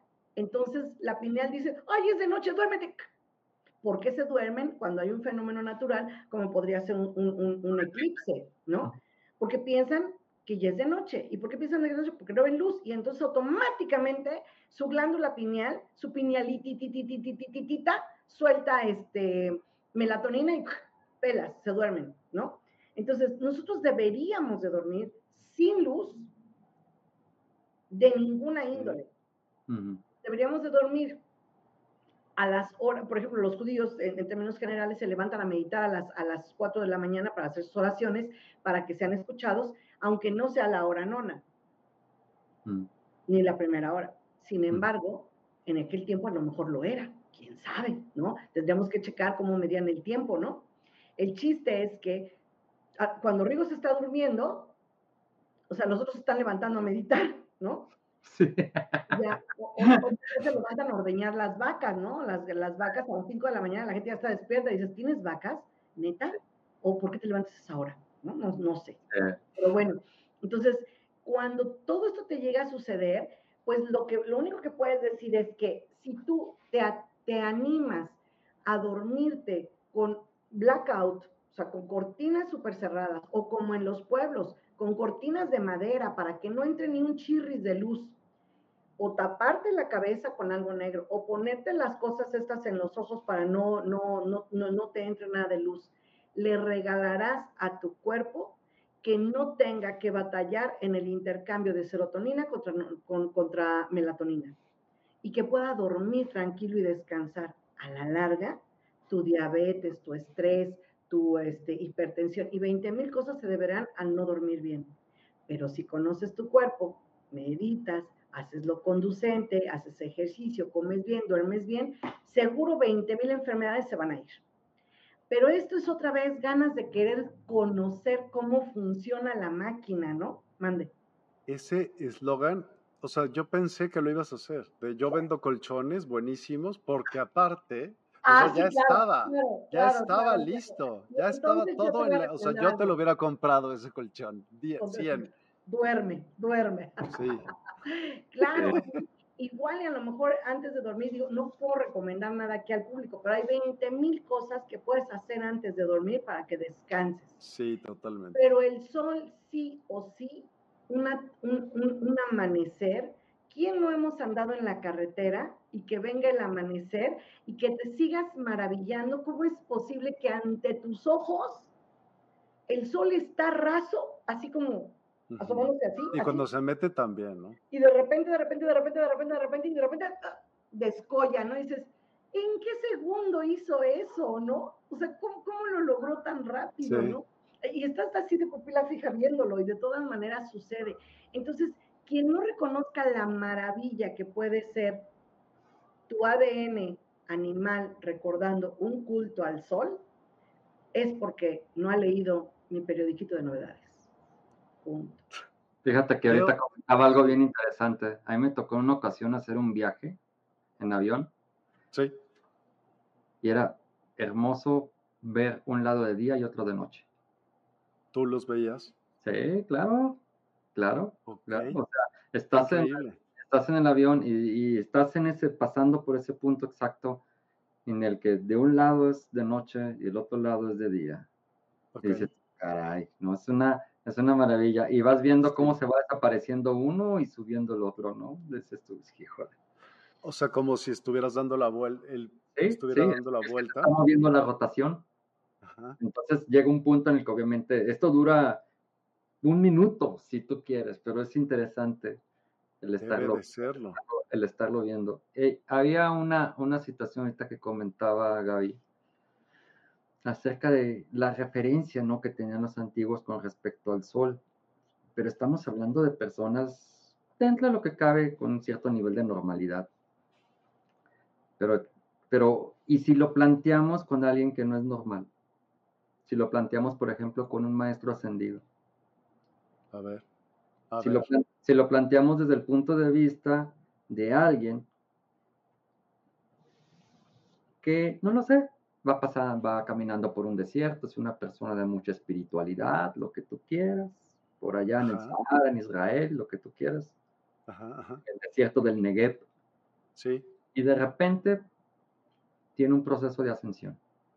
O sea, lo agarra la luz sí. y se lo lleva. Y obviamente decir lo que lo agarra la luz y lo va a llevar ante el trono divino, Es decir, que va a sobrepasar por muchísimo nuestro sistema solar. Vaya, ni siquiera estamos hablando de abandonar el sistema solar, ni siquiera estamos hablando de abandonar la galaxia, estamos hablando de abandonar no una, sino dimensiones completas. Y entonces este cuate va pasando, pum, pum, pum, pum, pum, pum, pum, pum, pum, de sistemas en sistemas, de sistemas en sistemas, de sistemas en sistemas. Que esas dimensiones podrían están también aquí. Nada más cambias de materia, de vibración. Pero también estamos hablando de cambio espacio-temporal, ¿eh? No es nada más. por Supuesto, por supuesto, por supuesto. Estamos, estamos hablando de que abandonas completamente esta dimensión. Olvídate de esta dimensión ya, te fuiste a otro. O sea, porque eso sería aún más desperdicio de energía. Imagínate, pues si la puedes acumular en dimensiones y en planos y en... Así se hace. Ahora, imagínate que este cuate sube, le dan un paseo por allá, le dan un tour. Sí. ¿Cómo crees que vería él nuestro sistema solar? No sé, como un punto, no, a lo mejor no lo vería. Probablemente. Y entonces me acordó mucho de, ahorita que hablaban de la cuestión del culto al sol y todo esto. A lo mejor hasta lo siente, más bien. Probablemente. Porque pues esa es parte de esa mente, si me explico, ahí se originó todo. Entonces, pues sí, claro, de alguna manera lo siente, lo sabe, lo conoce, claro. Hay un video, me acuerdo por ahí en YouTube, de que habla acerca de, de nuestro sol comparativamente con las los diferentes estrellas que han encontrado, soles, ¿no? Polaris, por ejemplo. Polaris, por ejemplo, o, la estrella más grande que se ha encontrado hasta la fecha, que es Canis Majoris. No, no, no, no, no, es una brutalidad 700 mil veces más grande que nuestro Sol. Pues Carl Sagan de Barrera, ¿no? Carl Sagan de Barrera decía, este, cuando en millones de años la Tierra desaparezca, las nuevas civilizaciones jamás habrán oído del Sol. Un planeta Tierra, una. Nos estamos fritos. No, y el Sol va a desaparecer, ¿no? Todo el mundo sabe que va, va, va a consumir toda su, toda su fuente de hidrógeno. Es muy pesado, su núcleo es muy pesado, va a colapsar sobre sí mismo, va a implotar y se va a convertir en un hoyo negro. Eso es lo que dice lo que dice Rigoberto Godoy de Sagan también. sí, e, eso es lo que va a pasar, se va a convertir en un hoyo negro y pues se va a tragar todo lo que esté ahí en corto, ¿no? Quiero ¿Cuántos años calcula usted, señor Rigo de Sagan? No, pues se habla de, millones de años, pero de que ese, eso, de que eso va a pasar. Hay algunas estrellas que han descubierto. Ya lo veremos en su momento, pero un millón de años, padrino. No, no vamos a preocuparnos no lo veremos. O sea, si eso sucede, ya yo espero, yo espero no estar aquí. Si eso sucede, este Mafalda tendría razón y sería No se sabe, ¿no? ¿Quién sabe a dónde llega un hoyo negro? Nadie. Entonces, a lo mejor, seguramente ese es el camino de regreso, donde se recicla, se limpia y llega. Hay cosas que podrían suceder. Una, la falla de San Andrés, que se separara el brazo de, de Baja California de todo México. Eso es un hecho. la madre a todo el mundo, ¿no? O sea, difícilmente uno que otro a lo mejor sobreviviría y veto a saber en qué condiciones, ¿no? La otra podría ser que los misterios de Saturno pudieran absorber a, este, digo, de Júpiter a Saturno y que se lo fregara dentro de nuestro mismo sistema solar. Eso es un peligro inminente, o sea, tal vez moriríamos todos, ¿no? Hay mucho caos. Es una razón por la que no le voy a comprar viajes a Elon Musk, porque ¿para qué? Si se lo van a tragar, ¿para qué esto? Oigan, hay que leer algunos comentarios, ¿les parece bien? Venga. Buenísimo. Raúl Paredes, me gusta meditar en un parque de día con sol recostado en un árbol echado en el césped. Sí, ponle comas, no seas malo. Sintiendo el ruido de los pájaros, el sonido del viento y la cálida luz del sol. No, pues a mí también. Yo también lo he hecho, pero en un parque también, pero a la sombra del árbol, ¿sí? no directamente a la sombra del árbol. Yo también he meditado, la neta, bajo la luz del sol. Y... Sí, yo también lo he hecho, pero me gusta más en oscuridad. Soy más oscuro. Sí, pero no me siento más bueno, no sé, no, no me percaté de algo distinto. ¿Por qué no hacemos algo? Hagámoslo en el transcurso de nuestro próximo programa y háganlo también los que lo están viendo en casa, no sé, cinco minutos, ¿qué más? ¿No? Y nos dicen su experiencia. Yo, yo no tengo una mala experiencia en haberlo hecho. Yo no. Y Rigo ya lo hizo, ¿no? O sea. Yo lo he hecho de todas formas, de todos modos, y cada cosa te llega a dar un, un, algo, lo que sea, un, un sentimiento, una, una sensación nada más, eh, una emoción, algo te ha movido. Y es interesante cómo es que a veces, eh, pues bueno, muchos de los que están aquí saben que tengo una escuela de clarividencia y de sanación, y a veces es este, ah, algo tremendo el hecho de que, de que digas, es que yo puedo sentir o puedo saber o puedo percibir cualquier cosa eh, durante la noche, pero también sin ruido, pero me da miedo porque empiezo a sentir y a ver en la noche, entonces lo haces en la mañana, ¿para qué? Para que no te dé miedo. El chiste es que experimentar, que nadie les cuente, háganlo, háganlo como quieran, pero háganlo. Sin miedo. Sin miedo, o con miedo, pero hazlo. Hay métodos de seguridad. Al final del día hay métodos de seguridad, porque habrá que puedas poner una vela, el agua, el, este, el incienso. Hay cosas que per se a la energía respeta y dice, bueno, ok, aquí no me meto mucho, este, te, traeré, te trataré de distraer, pero no te voy a hacer nada, ¿no? Entonces, hay cosas, el chiste es que nadie te cuente, hazlo, hazlo como quieras, ¿no? Eh, con pájaros, sin pájaros, con luz, sin luz, este, con, con animalitos picándote, ¿no? O sea, como, como se pueda, pero hacerlo. Dayana dice, no, en casa todos somos murciélagos. eres delgado, el amanecer es lo más bello que hay. Sí, es, pues no sé, y también el atardecer, todo eso. ¿Puedo compartir unas imágenes? Sí, por supuesto. Ok, déjame. Este Saludos, Ana Luz, ¿cómo estás? Buenas noches. A ver, me voy a donde dice presentar, ¿verdad? Correcto. Presentar, compartir pantalla. También. Ok. Compartir pantalla.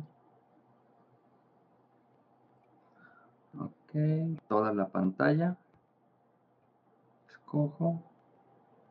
Compartir. Ok. Y quiero hacer esta presentación. Wow. Wow. Espérate, pero tienes que cambiar la, la, toda la... ¿No? Es que nos estábamos viendo nosotros, pero pues es una gran presentación. Claro, pues es el infinito de nosotros mismos. Exacto.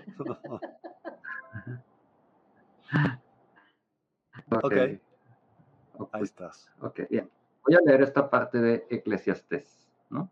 Que les digo que este es un texto antisolar. ¿Quieres en la Biblia?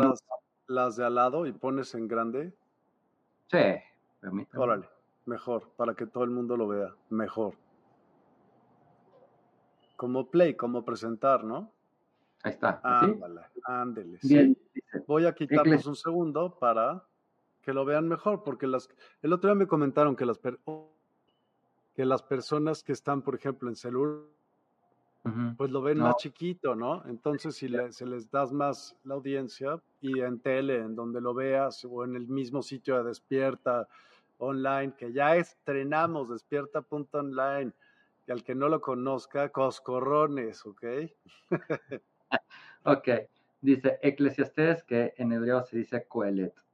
Dice, el rollo hebreo de Eclesiastés, Coelet, que significa el congregador, o uno que se sienta en medio de la sabiduría fue escrito por el maestro ascendido Salomón, que significa quien es como un sol. Ojo. Detallazo. Pero obviamente. Ojo, ojo. Quien es como un sol. ¿Sí? Obviamente hay que entender qué significa que es como un sol, ¿no? El brillo, la luz. Bien, dice el capítulo 1, dice las palabras del congregador, el hijo de David, el rey en Jerusalén. La mayor de las vanidades, ha dicho el congregador, la mayor de las vanidades, todo es vanidad. ¿Qué provecho tiene el hombre en todo su duro trabajo, en que trabaja duro bajo el sol? Una generación se va y una generación viene. Pero la tierra, Aretz en hebreo, subsiste aún hasta tiempo indefinido. Y el sol también ha salido fulguroso, y el sol se ha puesto, y viene jadeante a su lugar, de donde va a salir fulguroso. Los primeros cinco versículos del rollo presentan una imagen y una cosmología antisolar. El maestro ascendido Salomón está hablando de la vanidad de medir todo bajo el umbral del sol o de la luz común. Todos los elementos de sabiduría, de conocimiento, de movimiento espacial son vanidad, hasta que uno puede liberar la nefesh, que es la palabra hebrea para alma. Hasta que uno puede liberar el alma, la dimensión espiritual dice que le está dando al sol mismo el poder para salir fulguroso. Dice, en esencia, lo voy a, tratar de, de explicar esta parte. Dice, en esencia, tú ves al sol maravilloso, porque el día que conozcas el brillo de tu alma y el día que conozcas el brillo de tu espíritu, el sol es nada. no lo digo yo, lo dicen, lo dicen los expertos de Eclesiastes. O por lo menos. que vaya a ser nuestro nuevo. Hijo, yo creo que hay muchas cosas que van a cambiar. Ahí estás, ya. A ver. Ok. Y, creo que van a cambiar cosas está interesante la manera de la presentación, porque de alguna manera dices tú, si tú ves al sol y lo ves como wow, ¿no? Y tiene mucho la vida, la fotosíntesis, nosotros mismos, sabes que si no tenemos sol en nuestra vida, tenemos un desequilibrio, definitivamente, pero como dice Gaby, sí, pero con desequilibrio, ¿sabes a dónde te lleva? Te da un pinche cáncer de piel, te da un montonal de cosas, ¿no? De hecho, ahorita es uno de los grandes problemas de salud que hay. Dice, pero cuando tú conoces Difiero. tu proceso de tu luz interna, dice, está muchísimo más allá del sol, pero por eones de tiempo. Hay una parte, dimensiones distintas. Hay una parte de los rollos de Adán y Eva donde Dios desciende, ¿no? Porque ya se murió Adán y viene, el Padre viene pues por el cuerpo de Adán, ¿no? Y entonces, pues obviamente todo, todo mundo se hinca, todo mundo este, se, se, se, pone rostro a tierra porque el mismísimo Padre ha bajado a recoger el cuerpo de Adán. Y entonces están Eva y Set, que es su tercer hijo. Y entonces Eva es muy curiosa, ¿no? Como mujer no se puede quedar quieta. Y entonces con, nadie se atreve a levantar la mirada ante el padre, pero Eva sí. Dice, no, no, no, yo sí, lo, yo, sí, lo conozco. ¿no? Entonces levanta la mirada a Eva para ver al padre y en vez de ver al padre le llama la atención algo, ¿no? Y le dice, le dice, le da un codazo así a Seth, dice, hijo, hijo, ¿qué, mamá, ¿por qué ahorita estás viendo? Está el jefe aquí y tú, ¿qué quieres? Dice, hijo, hijo, dice, sin ánimo de, sonar este ofensivo, ¿eh?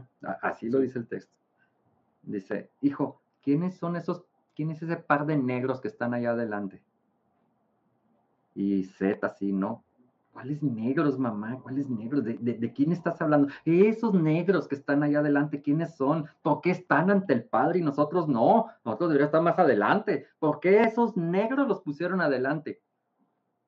Y entonces Seth se anima y dice, caray, pues déjame ver, ¿no? Ya levanta Seth así. Ay, mamá. No, mamá. No son unos negros. Son el sol y la luna el sol y la luna. ¿Y por qué están tan prietos? Ay, mi ama, pues comparados con la luz del Padre, ¿cómo quieres que se vean?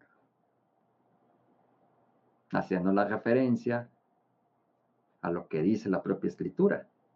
Si somos imagen y semejanza, esa luz superluminosa está en nosotros. Dice, el día que la descubras, ¿cómo crees que vas a ver todo lo demás? Yo pregunto, en el proceso de ascensión de Salomón, que va y ve la luz divina y luego regresa, ¿por qué creen que escribió un texto tirándole al sol. Dice, porque la gente se va a quedar atorada en ese punto. Hasta que no descubran su proceso de Nefesh, dice, ah, entonces ya van a entender. Dice, pero en realidad, dice, el sol es tan poderoso, dice Salomón, como el poder que tú le des.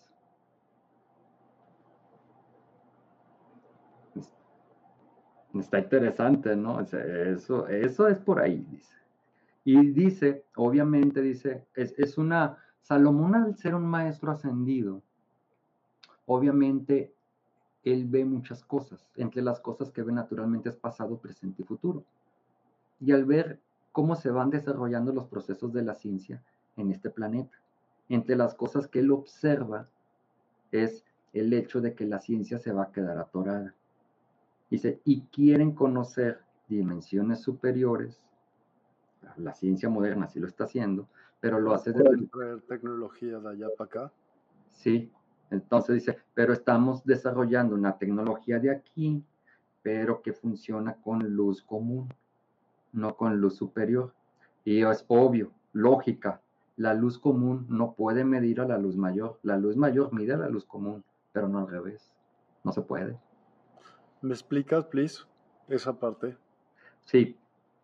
Eh, la luz común, pues, la, luz, la luz de nuestro sol, sí, no puede medir, o la luz que nosotros tenemos no puede medir a la luz que se mueve en estados superiores dimensionales, porque es luz que cada vez que tú vas pasando un nivel dimensional, hay un muro, de acuerdo con la física y la mecánica cuántica, y ese muro es la velocidad de la luz.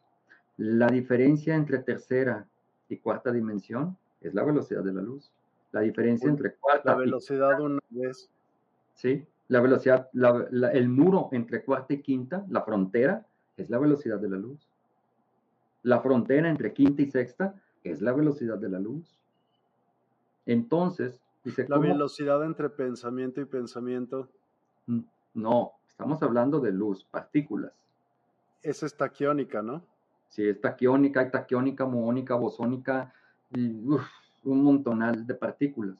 Entonces, aquí la parte interesante es de que dices, tú creas aparatos con tu tecnología que tienes, pero está basada en qué tecnología? Está basada en tecnología que utiliza luz común. Dice, tendrías que tener otro tipo de tecnología para poder entender otros estados lumínicos, dice, pero vaya, por ejemplo, se habla mucho, no sé si alguien sepa más, si Gaby sabe más, por ejemplo, en el caso de las cámaras Kirlian, o sea, es que estoy, dice, dice que fotografían el aura, ¿no? O, o, se puede hacer una grabación del aura, pero tengo yo entendido que no tenemos la tecnología suficientemente desarrollada, por lo menos a nivel público, este, en el cual podamos ver la totalidad de las capas del aura. Creo que no contamos. Llega un punto en que las capas del aura son tan sutiles y tan veloces en velocidad de luz que ya no, ya, ya la cámara Kirlian no da. Por lo tanto, parece que la cámara Kirlian solamente puede visualizar o puede detectar ciertos grados del aura, no la totalidad del aura, porque llega un punto en que el aura tiene un nivel de luz superlumínico pero vemos, la primera capa como quien dice, la segunda capa cuando mucho. ¿Te puedo ayudar con esa, con esa respuesta? ¿Qué hace? Sí, a ver. ¿Quieres que la conteste Gaby? Sí. Sí. Hace, mide en energía, en intensidad, la intensidad de, y ve como caliente, mediano, más frío. Haz de cuenta y ve dónde hay rupturas. Mm, sí, sí. ¿Sí? Ve dónde hay rupturas. Y dices, de, ay, está enfermo de tal lugar, ¿no? Porque hay una ruptura ahí, ¿no? Es que sí. Sí, sí y, y no tan sí, ¿no? Pero efectivamente, o sea, yo técnicamente no te puedo decir que cómo funciona la, máquina Kirlian porque no lo sé, o sea, yo no le tupo a la física, ¿no? Pero lo que te puedo decir es que las cosas o la persona, el sujeto, es fotografiado y entonces se ah, expresa los colores que tienen los siete chakras principales, no todos los, los, este, los chakras. Entonces, en esta, en esta capa, este, placa que se hace, que eso sí es como, como a nivel de los electrodos y todo eso, y, de, la, de la captación del calor, de la, de la energía calórica del cuerpo, eh, es como se puede expresar. Sin embargo, una persona que hoy se toma una, foto con cámara Kirlian, a lo mejor ve su aura morada y dice, no, no manches que yo ya estoy en el séptimo chakra y salí con alas. Vino Dios a preguntarme dos, tres cosas que no le quedaban claras y la gente se vuela, ¿eh? Se vuela. El que yo, el que yo usé, yo usé para aparte hacer un experimento y eh, vamos a hacer un programa de eso, lo que se hizo, y vamos a enseñarles cómo se ven las fotos. Nada más necesito pedir permiso para que pueda poner el nombre o no. ya, punto, ¿no? De las personas. Pero se hizo todo un estudio. Y entonces te ponen, son tres colores. Es. Rojo, amarillo y azul, que serían los rojo, Pero rojo, blanco, azul, blanco y amarillo. No sé. Rojo, amarillo y azul son los primarios. Pero blanco también, bien, ¿ok? Así bien. Y creo que amarillo también, y así, o sea, se ve como, como los colores de los chakras, así. Pero más comprimido, ¿sí? Y, pero los, esas fotos se ven como en azul y rosita y blanco. Eso es lo que te digo. Si quieres, ahorita te lo enseño. Es, es algo brutal y lo deberíamos de, al final del día, lo que tenemos que rescatar de la, de la cámara Kirlian sería que tú te tomas la foto y vas a aparecer como, como la luz que traes en ese momento. Pero deben de saber y recordar que obedece a estados anímicos. Por lo tanto, si tú hoy estás en morado, puede ser que mañana estés en verde y pasado mañana en rosita y pospasado mañana estés en negro y en blanco absoluto. O sea, y la, parte en la que te dicen que hay cortes, que hay cortes de, energía y que entonces el chakra ahí tiene un agujero y es porque estás fracturada tu energía.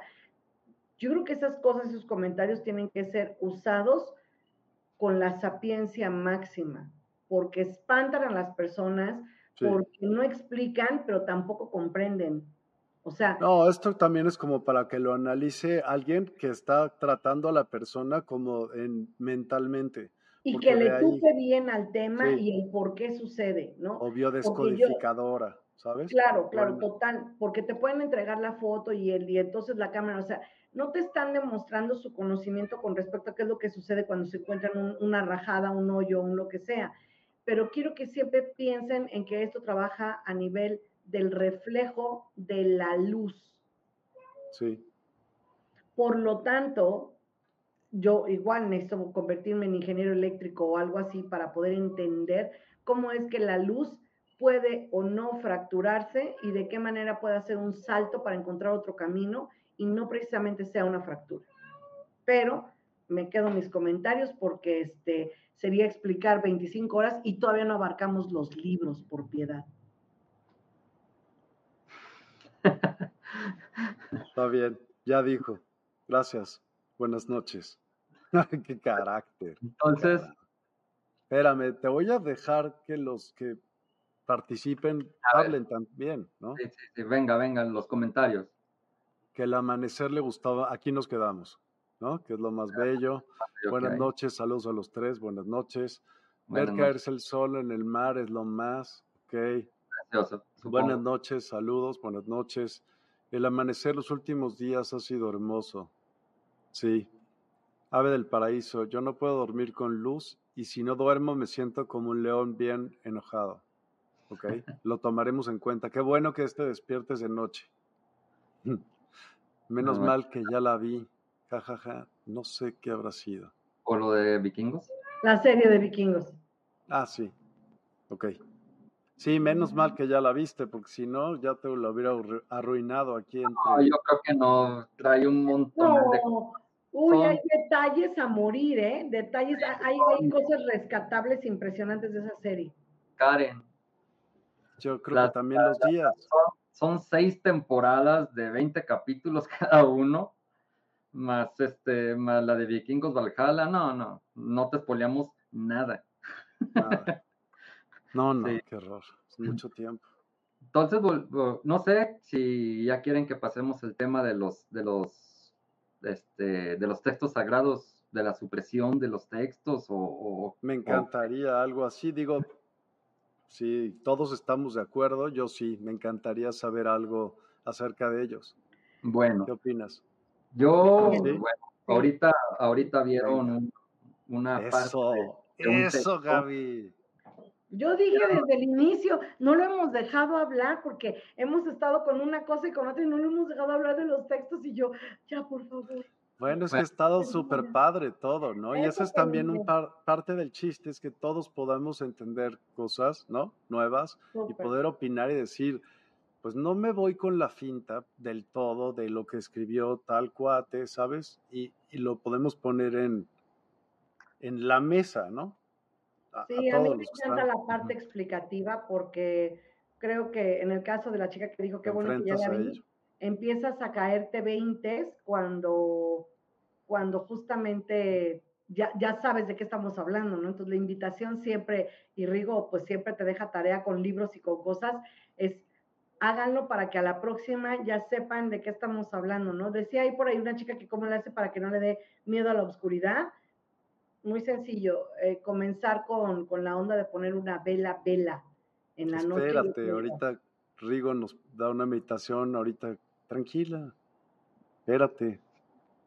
Ok. Eh, bueno, este, hace ratito pues hice la presentación del rollo de, de Eclesiastés.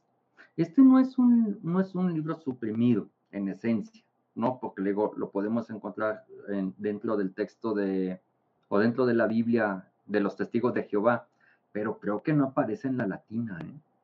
O en la guadalupana. En, Eclesiastes, 3, eh, Eclesiastes existe en la, en la, en la Biblia de, de Reina y Valera, de 1970 y tantos, existe en la latina, este, recordar un poco nada más Eclesiastes como etimología quiere decir la palabra, quiere decir el que, el que programa, el, que programa, el que, ¿cómo se llama? El que predica, es uno de los predicadores, eh, y sí, sí, sí aparece.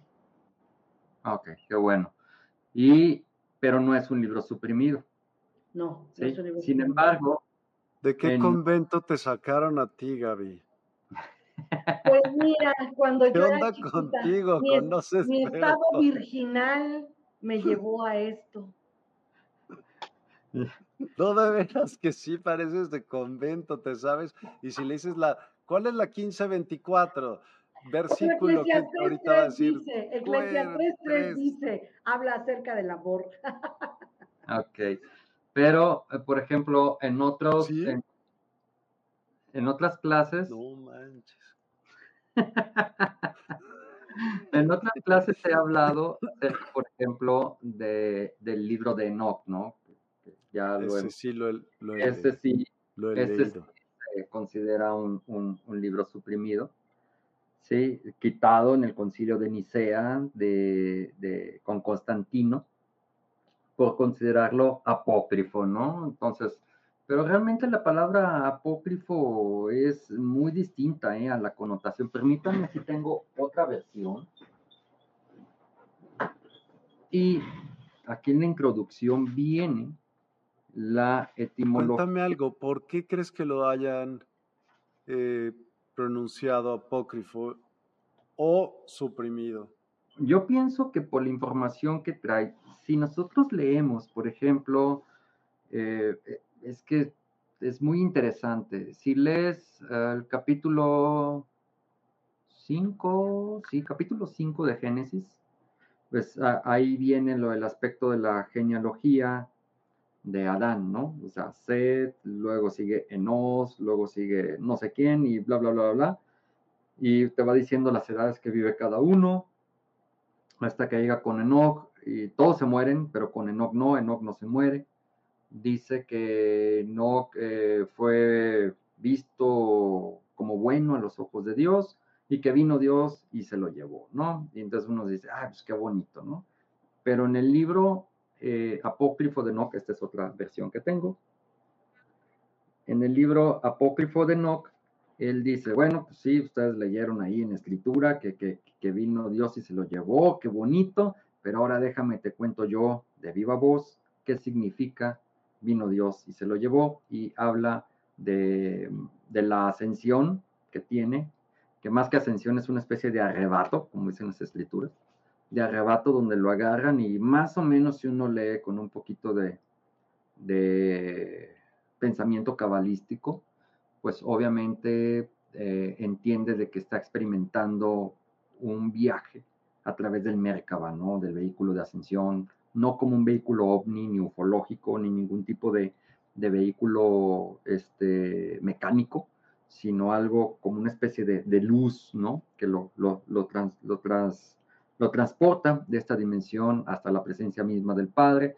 donde en su viaje también tiene un encuentro con varios ángeles, por lo menos de los más importantes, este, Uriel, Miguel, Rafael, este, entre otros, ¿no?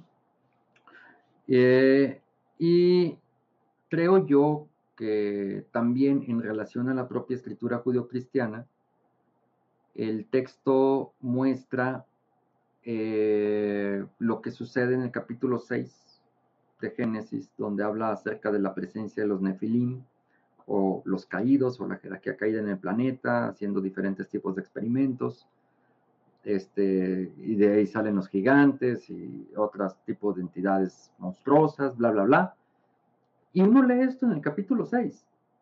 Pero, pues los nefilim, ¿no? Pero este es el título general para una jerarquía caída en plural.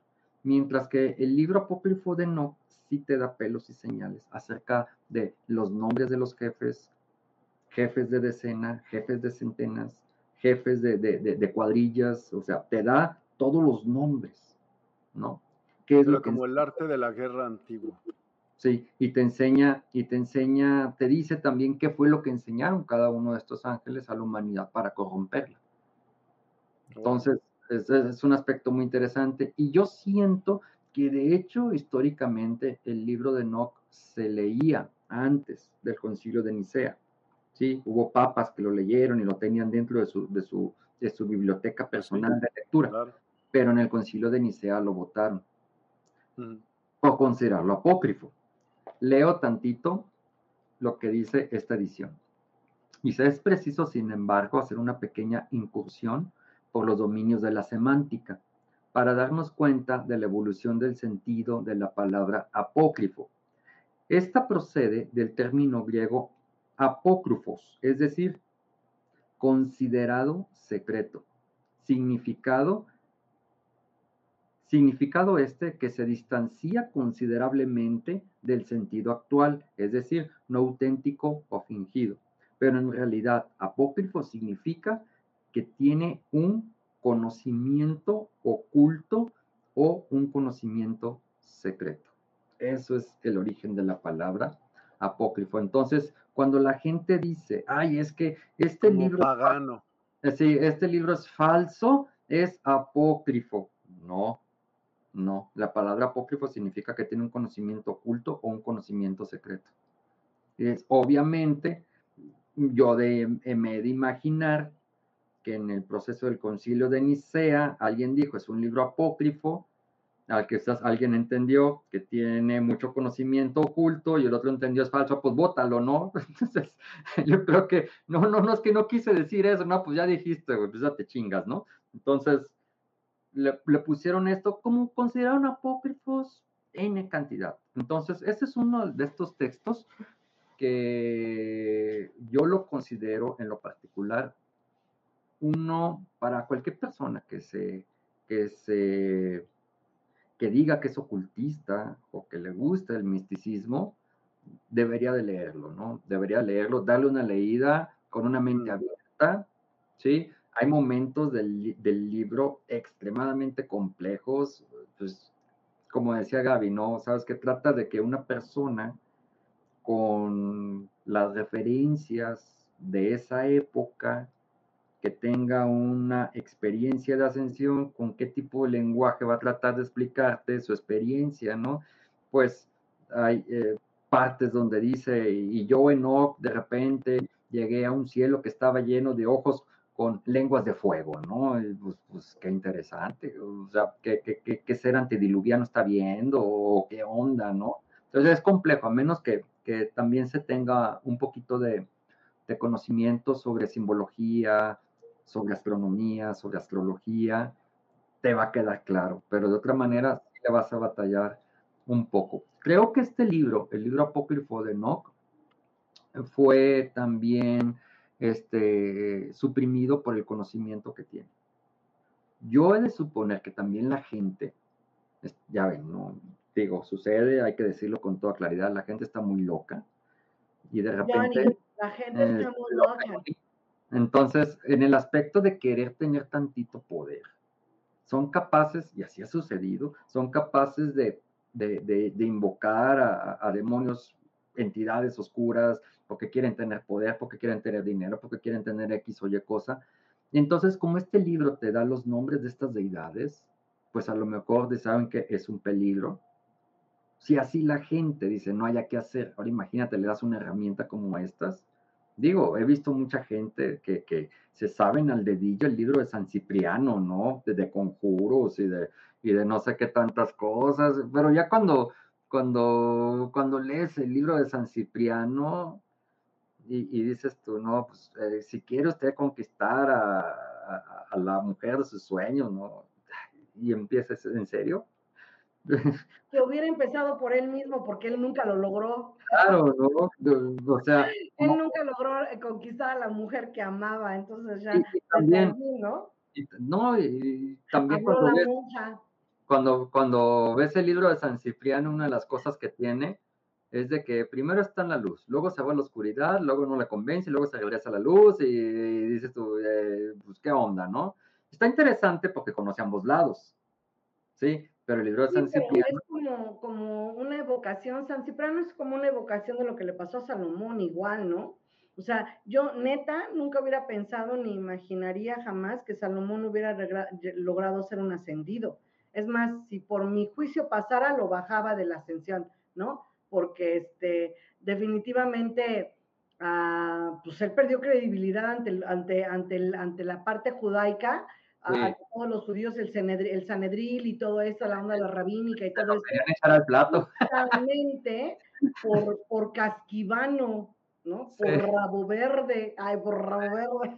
Sí, sí, sí, Entonces, lo que sabemos de él es muy poco y es muy breve. Y yo anotaría que tanto el libro de Enoch como otros tantos, que podría ser el de María, el de Enoch, el de, el de Juan, el de, el, de Juan, creo que el amado también por ahí está, el de Tomás, o sea, varios que están ahí registrados como, como apócrifos, obviamente son porque revelarían algo que ya no les cuadraba. Y hay que recordar que la Biblia no la tradujeron filólogos, la tradujeron la gente del vulgo que tenía más o menos este, cierto, cierto grado de conocimiento, pero no eran filólogos, ¿eh? no eran lingüistas, eran gente que hablaba el idioma y, regresamos a la palabra pecado, que aquí ya la hemos tratado más de una vez, ¿no? Cuando decimos la palabra pecado, ¿a qué se refiere pecado? Pecado, tú dices, la connotación de pecado es cosa mala que hiciste y que merece un castigo, ¿no? Cuando dices, Eli cometió un pecado.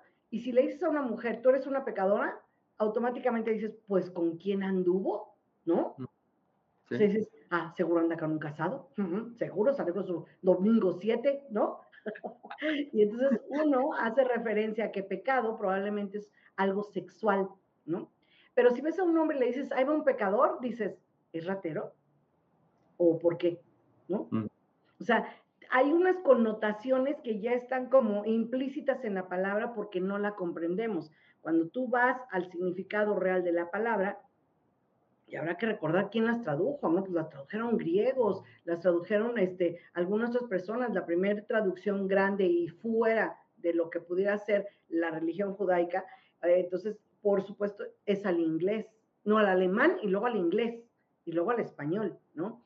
Pero entonces pasaron por algunos romanos y por algunos griegos y por algunas personas que no comprendieron que la palabra pecado significaba error. Y al desconocimiento de la palabra, lo, es como si tú hoy le dijeras, y le dijo Nel. ¿Mm? Entonces dice, y abajo puedes decir, porque se llamaba Nelson, ¿no? le dijo, Nel, ven acá, ¿no? Entonces empezaron como que a acomodar tanto en sus tradiciones, que ahí sí podemos hablar de las tradiciones crísticas al 100, versus lo que realmente significaba la palabra. Entonces, ¿qué hicieron? Pues la dejaron pecado porque no entiendo qué es lo que significa pecado, ¿no? ¿Qué acepción podría tener la palabra pecado? Entonces la dejaron como algo que no debes de hacer. Pues claro, error o errar, nadie deberíamos de errar sin reconocer un error y sin corregir, ¿no? Entonces es interesantísimo porque eh, la parte lingüística puede ser tan rica o tan pobre como tú elijas creer, ¿no? Entonces lo dejaron en una connotación apócrifo para empezar como no, no, no. O sea, lo, sacaron del contexto canónico y lo llevaron al contexto incierto. Mentira, ¿no? Y peor aún, a lo mejor en el tiempo, después de, en, el oscurantismo, diabólico. Sí, sí. Fíjate, ahorita mencionaste otro texto que, me, que es también muy interesante, que es el Evangelio, el Evangelio de María, ¿no? Que es, otro de los textos que también, ¿no? Claro, dijeras tú, ay, es que lo descubrieron después. Sí, sí es cierto, lo descubrieron después. Esto fue descubierto eh, eh, en 1896 fue descubierto el, Evangelio de María. Es 50 años de que descubrieran la biblioteca de Nahamadi en Egipto. Entonces, un aspecto interesante, te la compro, ¿no? Lo compro, no hay manera. Pero de 1896 a la fecha, ¿cuántos concilios han existido del Vaticano? De jodidos No tengo idea, ¿me puedes Ah, Jodido. No, idea. Ahora, ¿por qué no lo han incluido? O sea, ¿por qué? Porque al igual que el Pisti Sofía, coloca a la mujer en el lugar que le corresponde, como una igual, no como una subalterna, que sí es cierto, anduvo ahí con los discípulos, pero era la que servía el agua y la que barría la casa y no, ningún servía el agua ni barría la casa. ¿Sabes qué? por ejemplo, en el Pisti Sofía, eh, cuando Jesús está 11 años con los discípulos, en todo ese proceso, Él les cuenta muchas historias a los, a los discípulos.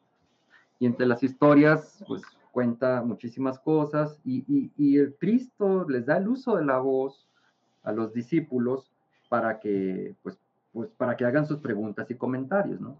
Y el texto hace una lista acerca de las intervenciones de los discípulos. Y luego dice, Pedro cinco veces. O sea, hizo cinco preguntas o hizo cinco comentarios a lo que Jesús decía, ¿no? Juan siete veces. Santiago ocho veces.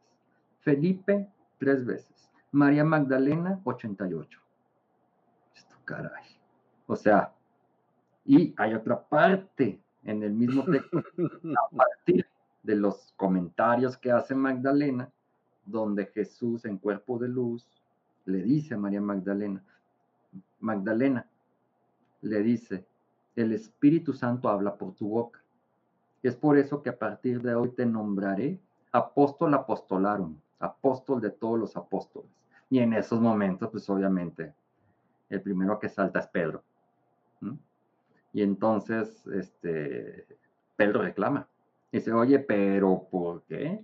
Si a mí me nombraste padre de la iglesia y en esos momentos lo detiene, lo detiene Felipe y le dice, a ver Pedro, ¿no entiendes o qué? O sea, estamos hablando con Jesús. Toma en cuenta tus participaciones y las participaciones de ella. No solamente te gana en la cantidad de participaciones, sino en la profundidad y la extensión del comentario. O sea, sabes que, dicho de otra manera, corazón te barre. Ahora, le dice, no te está quitando el título de la iglesia. Dice, tan solo la está colocando en una posición.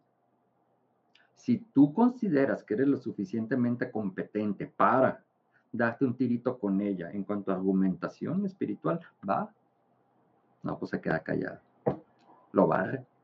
Lo barre. Entonces, Obviamente este es un punto muy interesante. ¿Por qué? Porque el libro del Pisti Sofía coloca a la mujer también en la posición que le corresponde. No es una subalterna, es una igual. Y simbólicamente, el libro, simbólicamente, lo que está tratando de demostrarte es cómo debe de haber un equilibrio entre la energía femenina y la energía masculina. Pero entonces lo que hace la iglesia es que no, ni madres, Dios es hombre. Y de ahí se agarra para decir, obviamente los hombres tenemos el poder, ¿no? Y hace a la mujer a un lado. Así se queda durante siglos. Viene el descubrimiento del Evangelio de María, vuelve a colocar a María Magdalena en la posición que le corresponde y que hace la iglesia, ni madres. No lo presento. ¿Por qué? Esto, esto sería darle un vuelco a toda la tradición eclesiástica, ¿no? Y decir, que bueno, sí pasó históricamente, que una mujer puede ser papa, ¿no? Ya ven que hay una película que está basada en hechos reales que se llama La, ¿sí? Sí, así, La papisa, ¿no? O no sé cómo se llama. No sé cómo se diga. La papisa, que de hecho una figura del tarot es la papisa. La papisa, exactamente. La sacerdote real. La sacerdotisa o la papisa, pero eh, específicamente. Papisa, Juana. La papisa Juana. Tiene un peso impresionante ser la papisa en una carta de tarot porque era imposible que hubiera papas mujeres. ¿No? En cambio, le, ocultadamente le pusieron mejor la sacerdotisa, que esa sabía un montón, ¿no? Así es. Otro, otro texto también suprimido es el libro tercero de Baruch. ¿Sí? Cuando hablo del libro tercero de Baruch, es porque naturalmente hay uno y dos. ¿Cuántos aparecen en la escritura? Por favor, googleenlo. ¿Cuántos libros de Baruch aparecen en la Biblia? Entonces, está interesante el, ver qué onda con el libro tercero de Baruch, que nos habla de una especie, una visión apocalíptica que tiene Baruch con respecto al futuro de la humanidad. Ahora, Baruch explica en su texto que por visión apocalíptica no quiere decir este aspecto que nos han enseñado, ¿no? Que si, que si Apocalipsis significa el final de la humanidad. leo? Sí. El nombre de Baruch hace referencia a dos libros diferentes que aparecen en la Biblia. Libro de Baruch se encuentra en el Antiguo Testamento dentro de los libros proféticos, se considera deuterocanónico, deuterocanónico para los católicos y apócrifo para los protestantes. Consta de seis capítulos. Carta de Jeremías o libro de Baruch, 6. Es un texto breve que en la Biblia católica se suele incorporar como parte del libro de Baruch, mientras que en las Biblias protestantes aparece de forma independiente, tiene un solo capítulo. Así que en resumen, en la Biblia católica aparece un libro llamado Baruch con seis capítulos en total. En cambio, en la Biblia protestante hay dos libros separados, Baruch con cinco capítulos y Carta de Jeremías con un capítulo. Ambos textos atribuyen tradicionalmente al escriba Baruch, secretario del profeta Jeremías en el antiguo Israel, pero los estudios modernos sugieren que pudieron ser escritos entre los siglos 1, 2 y 1 antes de Cristo. Varios hace Sí, antes de Cristo, ¿no? Sí, hace antes de Cristo. Varios años después de la vida de Jeremías y Baruch. Ok. y, yo, y yo estoy mostrando el tercero. Ok. Sí, porque hay dos, hay tres. Y hay algunos especialistas que dicen que incluso hay más. Entonces, este es un aspecto interesante porque habla de un apocalipsis de acuerdo con la visión de Baruch, pero le digo, no es esta referencia de apocalipsis como nos lo han enseñado de, ay, es el fin y las pestes y los jinetes del apocalipsis y bla, bla, tomando en cuenta lo que significa apocalipsis. Apocalipsis significa revelación. Es decir, cuando empiezan a mostrarse las cosas en una realidad que naturalmente pues, he de suponer que trae cambios, ¿no? Dice, voy a leer tantito, Dice, el texto apocalíptico griego tercero de Baruch ha sido clasificado como pseudoepígrafo o, de manera más fascinante, se le refiere como uno de los libros perdidos de la Biblia. Además de los manuscritos griegos que se han encontrado de este texto, existen ejemplares eslavos que contienen algunas variaciones sobre el mismo. El supuesto autor de este rollo es el escriba, maestro y visionario Baruch ben Nería, del siglo VI antes de la era cristiana. Baruch, lo que decías, eh, devoto discípulo y escriba del profeta bíblico Jeremías, también fue considerado con el título de Kohanim, es decir, un sacerdote con atributos sagrados como guardián de los misterios sacerdotales, un erudito que también sirvió de escriba para el profeta Jeremías. Aunque algunos eruditos bíblicos lo clasifican como un profeta, otras tradiciones aseveran que nunca se le dio la profecía. Este texto tampoco es una visión profética, sino mística, una visión de los cinco cielos en un proceso de ascensión por el cual pasó Baruch en un viaje luminoso y luminoso. Puede que esté describiendo una experiencia que tuvo a través del vehículo Merkaba, donde materialmente Baruch visitó otros reinos celestiales por medio de la ayuda de un ángel de Dios. El nombre Baruch significa simplemente bendición. Entonces, por mencionar tan solo algo. Otro, te digo, de estos textos que, mientras que regularmente, siento yo que esta es la problemática que tiene actualmente la iglesia, de que consideran que la Biblia ya está completa. Y sabes qué, se siguen descubriendo y se siguen descubriendo y se siguen descubriendo textos. La arqueología bíblica como una profesión, existe. Dices, oye, ¿tú qué eres? Hay arqueólogos, sí, pero hay arqueólogos especializados en arqueología bíblica. Siguen descubriendo lugares que, que aparecen en, las escrituras y que mucha gente dice, son lugares que ya se dieron por perdidos y no. O sea, los han ido descubriendo y en algunos de ellos van encontrando textos. ¿sí? Algunos no son textos necesariamente sagrados, sino en ocasiones te encuentras contratos comerciales, te encuentras registros de compras, cosas así, pero también se han encontrado textos sagrados. Entonces, el libro tercero de Baruch es uno de estos textos, el Evangelio de María, de María, el libro de Enoch, que ya mm, la Biblia, la, la, otro de Judas, ¿no? El libro de Judas, sí, claro, ¿sí? El rollo de Judas, la visión, la visión de, de bueno. ¿Cuál has leído ese del libro de Judas? ¿Cuál? ¿El, el, Judas Iscariote? Sí. Sí, sí, está muy interesante. Obviamente es la visión, es la visión que él tiene de cómo Jesús lo usa.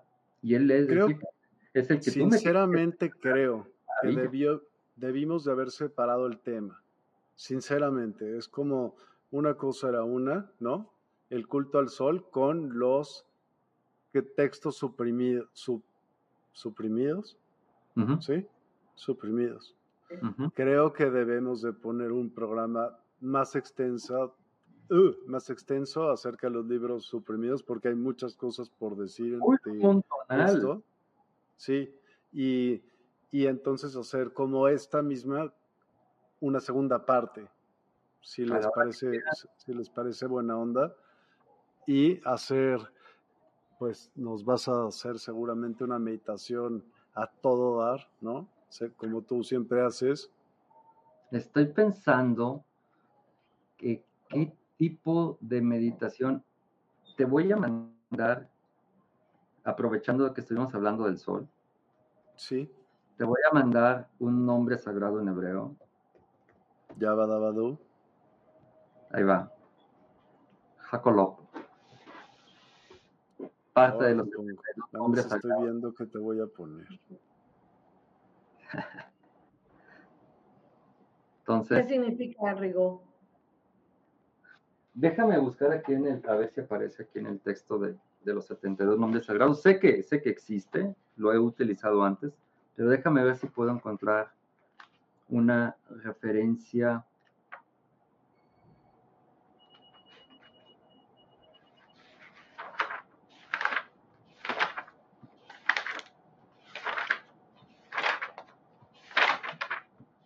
No, no la tengo. Pero Jacolop es una referencia que se utiliza en Cábala en relación a lo que ellos denominan el gran sol central. Y no es una referencia, obviamente, a nuestro sol, sino que dicen que el Padre es como un sol central del cual está emanándose toda su luz y que sostiene como Padre toda la creación. A eso es a lo que se refiere, ¿no? Entonces, el gran sol central. Se dice, como detalle interesante a esto, fue un tema que se me olvidó tocar cuando estuvimos hablando del sol, de que si realmente eh, los procesos de las diferentes culturas que adoraban al sol, adoraban a este sol o adoraban otro sol, del cual tenían conocimiento quizás por el contacto con algún tipo de entidades que venían de otros sistemas. Por ejemplo, en el caso de los Dogon en, en, en, África, donde, ¿sí? donde este, ellos hacen un baile que emula el baile. Esto se ha probado hay documentales sobre esto en YouTube, lo pueden checar. Los Dogon hacen un baile que emula el tipo de órbita que tienen unas estrellas alrededor de la constelación de Sirio. Y eh, los Dogon desde hace cientos y cientos de años, probablemente miles, no lo sé, ellos hablaban de que Sirio era un sistema trinario, es decir, está constituido de tres estrellas, de las cuales la ciencia hasta la fecha ha solamente descubierto dos. Para la ciencia actual, Sirio es un sistema binario, pero los dogos dicen que no, que es un sistema trinario. Y que cuando les preguntas cómo supieron ellos toda esta información, este, eh, se los enseñaron a estos seres que vinieron de Sirio. Eso es lo que. Hay un documental incluso hecho por por JJ Benítez, ¿sí? Donde lo pueden ustedes encontrar. Pero en referencia a la cábala, es, eh,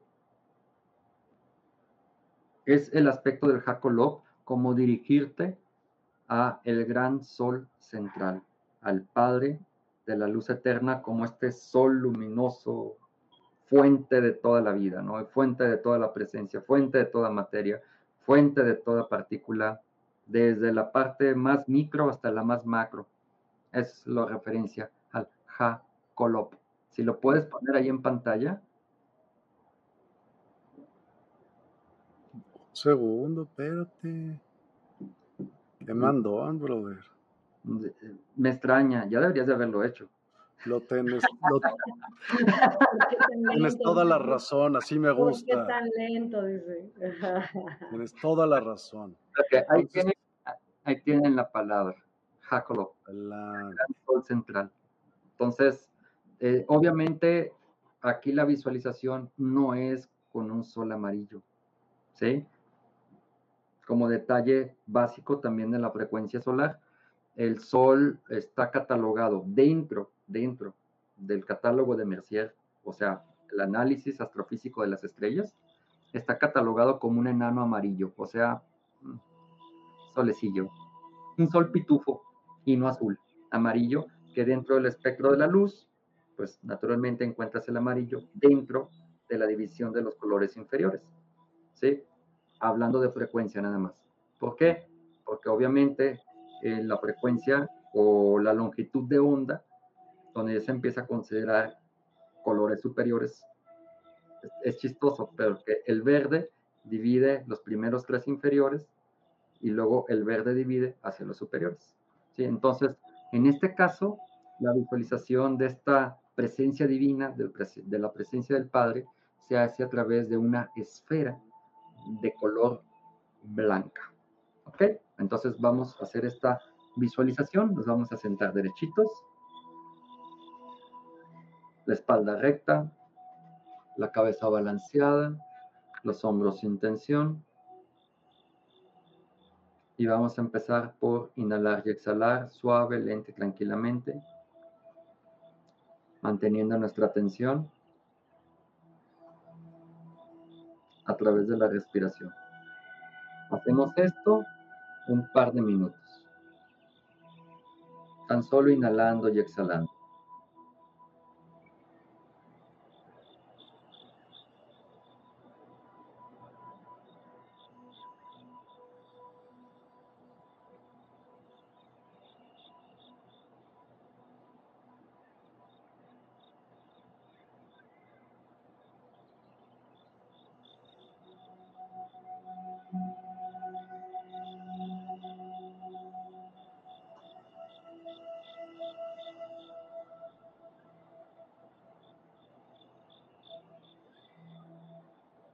Respiración muy suave, muy lenta, muy tranquila, muy relajada. Al inhalar y al exhalar, metan el aire suave, lento y tranquilamente. No jalen el aire bruscamente. Métanlo suave. Sáquenlo suave. Todo por la nariz. De nueva cuenta, inhalamos. Metemos el aire suavemente.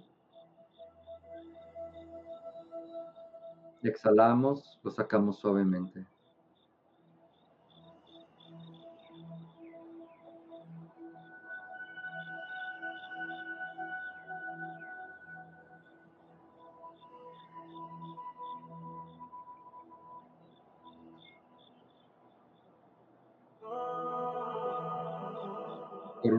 Nos despojamos de absolutamente toda máscara que tenemos.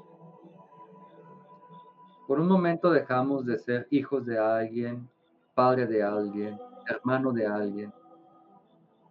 Este es un momento de ustedes para con ustedes mismos. En la tranquilidad de nuestra meditación, nos visualizamos a nosotros mismos en algún lugar muy tranquilo, una playa, un bosque, una montaña, de noche. La bóveda celeste completamente estrellada. Visualizamos cómo desde los cielos cae sobre nosotros una columna de luz blanca que rodea nuestro cuerpo.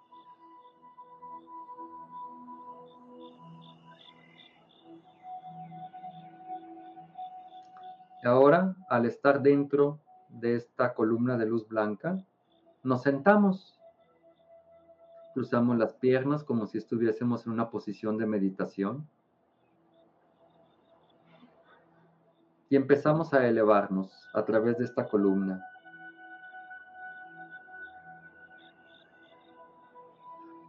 Volteamos hacia abajo y visualizamos cómo vamos dejando atrás nuestro planeta al que vemos cada vez más chico y más lejano.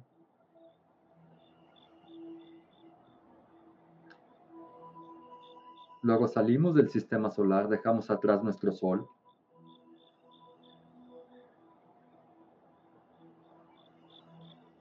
Luego dejamos atrás esta galaxia. Empezamos a viajar entre cientos de miles de millones de galaxias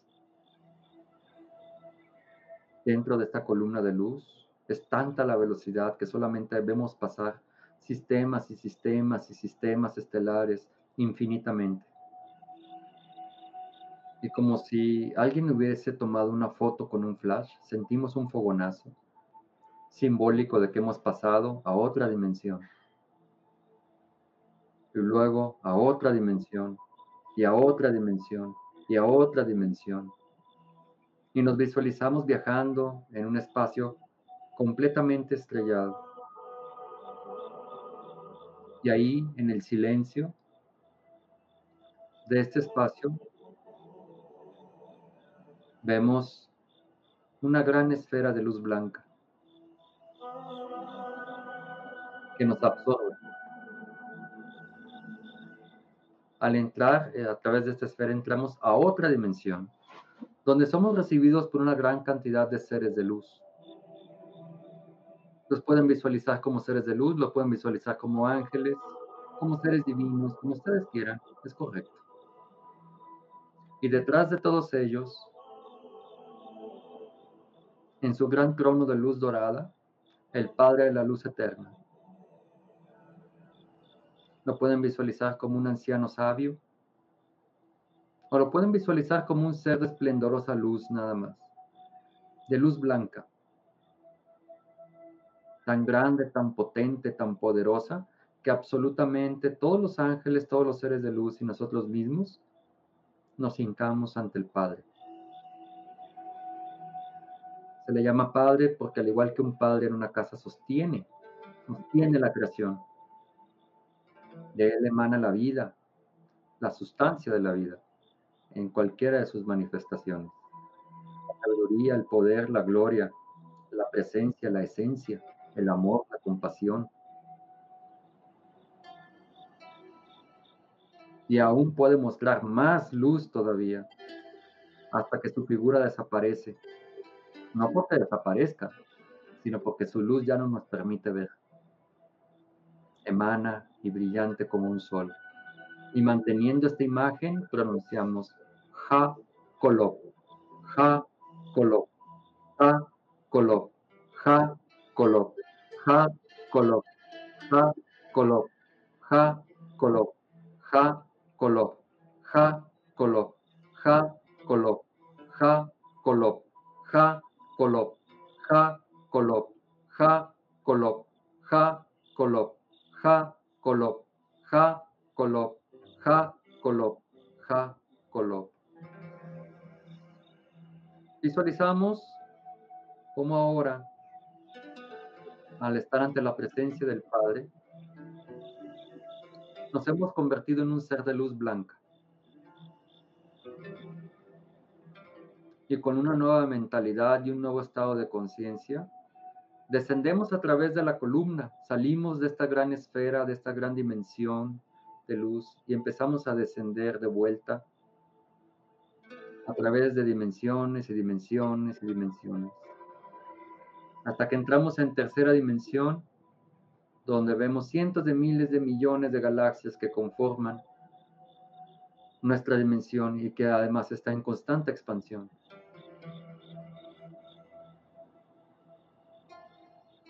Y antes de llegar a nuestro planeta,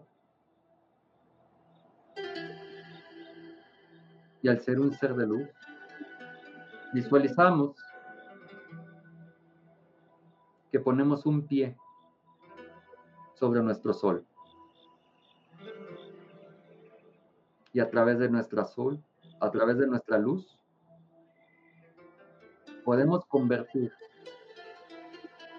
la luz del sol amarilla en una luz blanca.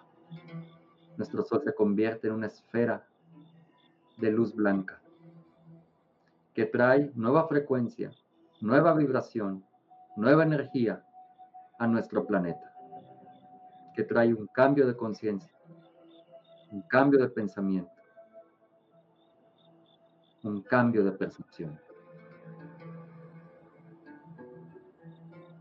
¿Por qué? Porque hemos conectado con nuestra fe, con nuestra nefesh, hemos conectado con el Ruach,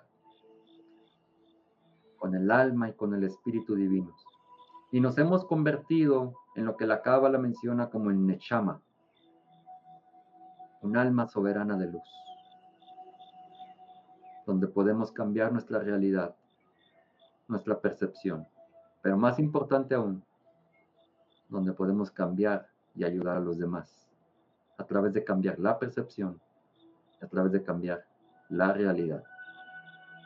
Nos hemos convertido en soles de vida.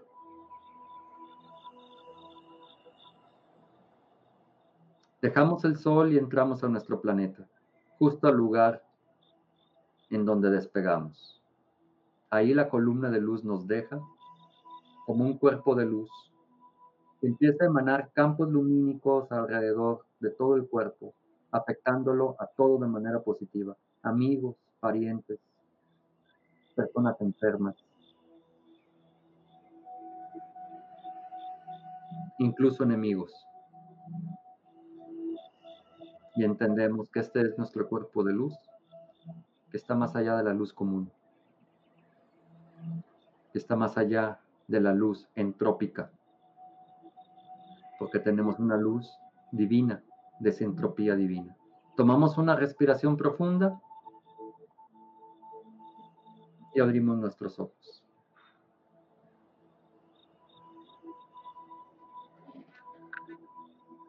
Listo.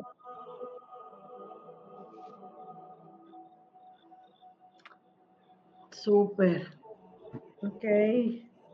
Gracias, gracias, de verdad, gracias. Estuvo padrísima, padrísima. Y la música, haz de cuenta que te la mandé a hacer para eso. quedó muy padre. Sí, quedó ideal para lo que estabas diciendo, hasta se adaptaba a, cambio de escenario cuando lo hacías, ¿no? Bueno, padre. yo quiero, por último, ya para despedirnos, porque seguramente ya nos vamos. Ay, sí. Gracias por aguantar todos los que están aquí todavía aguantando, ¿no? Pero este, quiero, sin, a veces me da como mucho tiento hablar así en público y en mucho, porque sé que vamos a ser escuchados y vistos por muchas personas más. No quiero ofender ni molestar a, ninguna facción religiosa, pero te quiero platicar que Colob, yo te decía, ¿qué quiere decir? Porque Colob para la Iglesia de Jesucristo de los Santos de los Últimos Días, alias mormones, ¿no? Es una de las estrellas que están súper cercanas al trono de Dios. Ah, mira. Ajá. Y ellos en 1847 o sea, hace muchísimo tiempo, dijeron que existía esta estrella, ¿no? Y no solamente dijeron que existía esta estrella, sino describieron que era lo que había allí, en Colo. Entonces, está escrito en, un libro que es el libro de Abraham, ¿no? de, los, de los mormones, el libro de Abraham como tal. Y la primera vez que se escribió, se escribió en 1842 en, el, en, en una revista norteamericana que se considera como la parte medio sagrada de los mormones. Y literal, ahí dice, ¿no? Que eh, la, la, cita dice esto, dice, y vi a las estrellas que eran muy grandes y que una de ellas se lleva más próxima al trono de Dios. Y había muchas de las grandes que se acercaban. Y el nombre de la mayor es Colo. Y aquí está acentuada, Colo, ¿no? O sea, probablemente en hebreo será Colob pero acá está acentuada, ¿no?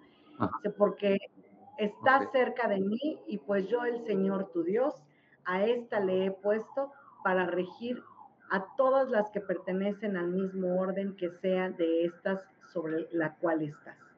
Y tiene una manera, tiene un glifo y tiene una manera de explicarlo en la parte de hasta atrás del libro de Mormón, ¿no? Entonces, es muy interesante cómo una cosa refiere a la otra y que pues ahí están, ¿no? Nada más es cuestión de que quieras ver o, saber o, analizarlo, ¿no? Entonces, eh, si está más allá de nuestro sol central y así como nos llevaste a las otras dimensiones y todo, donde quiera que esté, pues dicen que existe.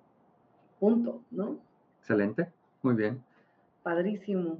Gracias, Rigo, por tanto conocimiento. Sí, muchas gracias, Rigo. Para bueno, y aquí pues han pasado, mientras estaba platicando Gaby, muchos comentarios, sí los viste, ¿no, Rigo? También tú los veías, ¿no, Gaby? Sí. Sí, sí, sí. Lulu Metzán, ¿cómo estás, Lulu? Buenas noches. Muchas gracias, tenemos muy interesantes, temas muy interesantes. Hermosa meditación, bendiciones para todos. Igualmente. Gracias. Claudia Gutiérrez A, gracias infinitas. Gracias, Claudia. Margarita Huerta. Gracias, eh, Gaby, por la invitación y gracias por todo lo demás. Como siempre, muy interesante. Gracias, a ti también. Gracias, Margarita. Rigo, por favor, di tus datos de contacto para, la, para las personas que solamente lo escuchan. Y te agregué el, símbolo de LADA para que lo digas, porque es este programa lo escuchan en muchos lados. Bien, mi teléfono, si alguien se quiere comunicar, es 52 33 1340 7611. Repito, 52 33 1340 7611. Más bueno, más 52 33 1340 7611. Mi correo electrónico rigoberto godoy arroba yahoo.com.mx. Mi Facebook es Rigoberto Godoy Mens Nova.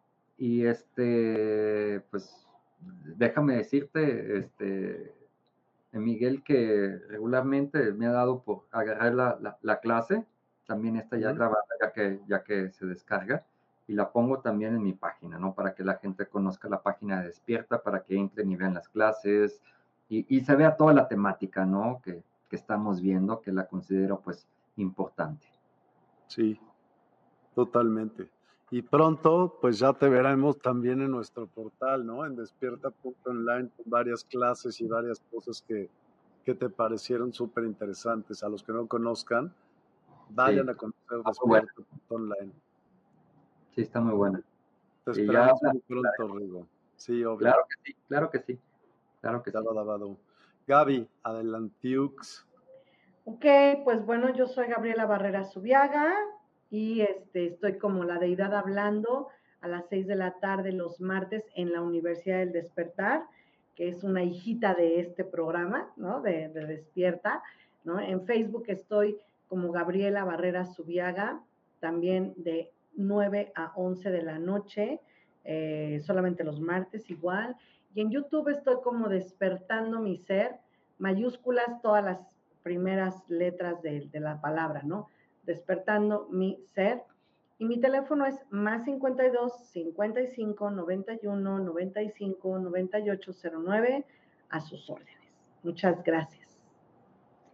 Gracias a ti, Gaby. Gracias, Gaby. Y a todos los que nos acompañaron durante todo el programa y hasta los que llegaron tarde. Buenas noches, Sara. Llegué tarde por causas externas, pero me parece que tenía que llegar a lo mero bueno. Esta meditación fue súper. Gracias, señor Rigo. Gracias por existir y estar. Bendiciones. Gracias. Gracias, Sara. Buenas noches. Ofelia Sotelo, gracias. Excelente programa. Gracias por la invitación. Fue un gran viaje. De verdad les agradezco. Y nada, Gaby, con estos programas el tiempo no cuenta. Creo que podríamos seguir con gusto. Salmar, yo también. Gracias. idem, idem. Y pues bueno, también decirles que ya, mañana, perdón, se me estaba pasando, que iba a haber mañana, de una vez se los digo. Eh, con Aldana vamos a hablar, ella es española, dones estelares que estamos activando. Luego a las 5 de la tarde con Gis Suárez vamos a hablar de dimensiones. Emanuel Cacatol en la noche vamos a hablar de Mictlán o Xibalba. Ah, ok. Esa está padrísima. Sí. Pues miren, mañana nos vemos. Entonces, muchas, muchas gracias a todos. Y ¿Qué tal, qué tal la canción? Les cayó perfecto. Y justo lo que dice, lo que dice Lulu, sí, que escuchen las frecuencias. Ahí están también en el sitio, tanto que decían que cómo las pueden conseguir. Se pueden suscribir y entonces semanalmente se van agregando nuevas, nuevas eh, canciones. Okay. O bueno, canciones. Frecuencias armónicas que sirven y tienen diferentes propósitos, pero todas hacen maravillas. Entonces, pues así horas y horas y horas de ello, ¿no? Bueno, pues muchas, muchas gracias. Buenas noches, que descansen. Hasta mañana. Gracias, buenas noches. Muchas gracias a todos. todos, que descansen. Despierta tu conciencia.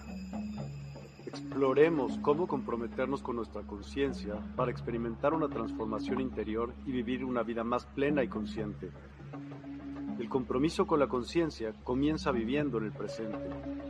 Deja de lado las preocupaciones del pasado y las ansiedades del futuro. Enfócate en el aquí y ahora y descubre la belleza y la conexión en cada momento. El desarrollo personal y espiritual es esencial en este camino.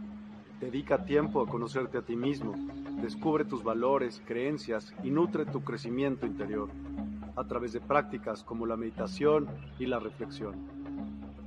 Despertarás tu conciencia y experimentarás una transformación profunda. El compromiso con la conciencia no se detiene en nosotros mismos, también implica conectarnos con nuestro entorno y con los demás. Cuidemos y respetemos a la naturaleza, establezcamos relaciones significativas, practiquemos la empatía y la compasión. Juntos podemos construir un mundo más consciente y equilibrado. Únete a nuestra comunidad en Despierta. Participa en nuestros programas en vivo, donde descubrirás enseñanzas inspiradoras, técnicas de meditación y conversaciones reveladoras. Síguenos en nuestras redes sociales para obtener contenido adicional y ser parte de nuestro movimiento de despertar de la conciencia. El compromiso con la conciencia es un viaje personal, pero juntos podemos construir una comunidad consciente y transformadora. Es hora de despertar tu conciencia y marcar la diferencia en tu vida y en el mundo. Despierta tu conciencia y únete a nosotros en este emocionante viaje de transformación.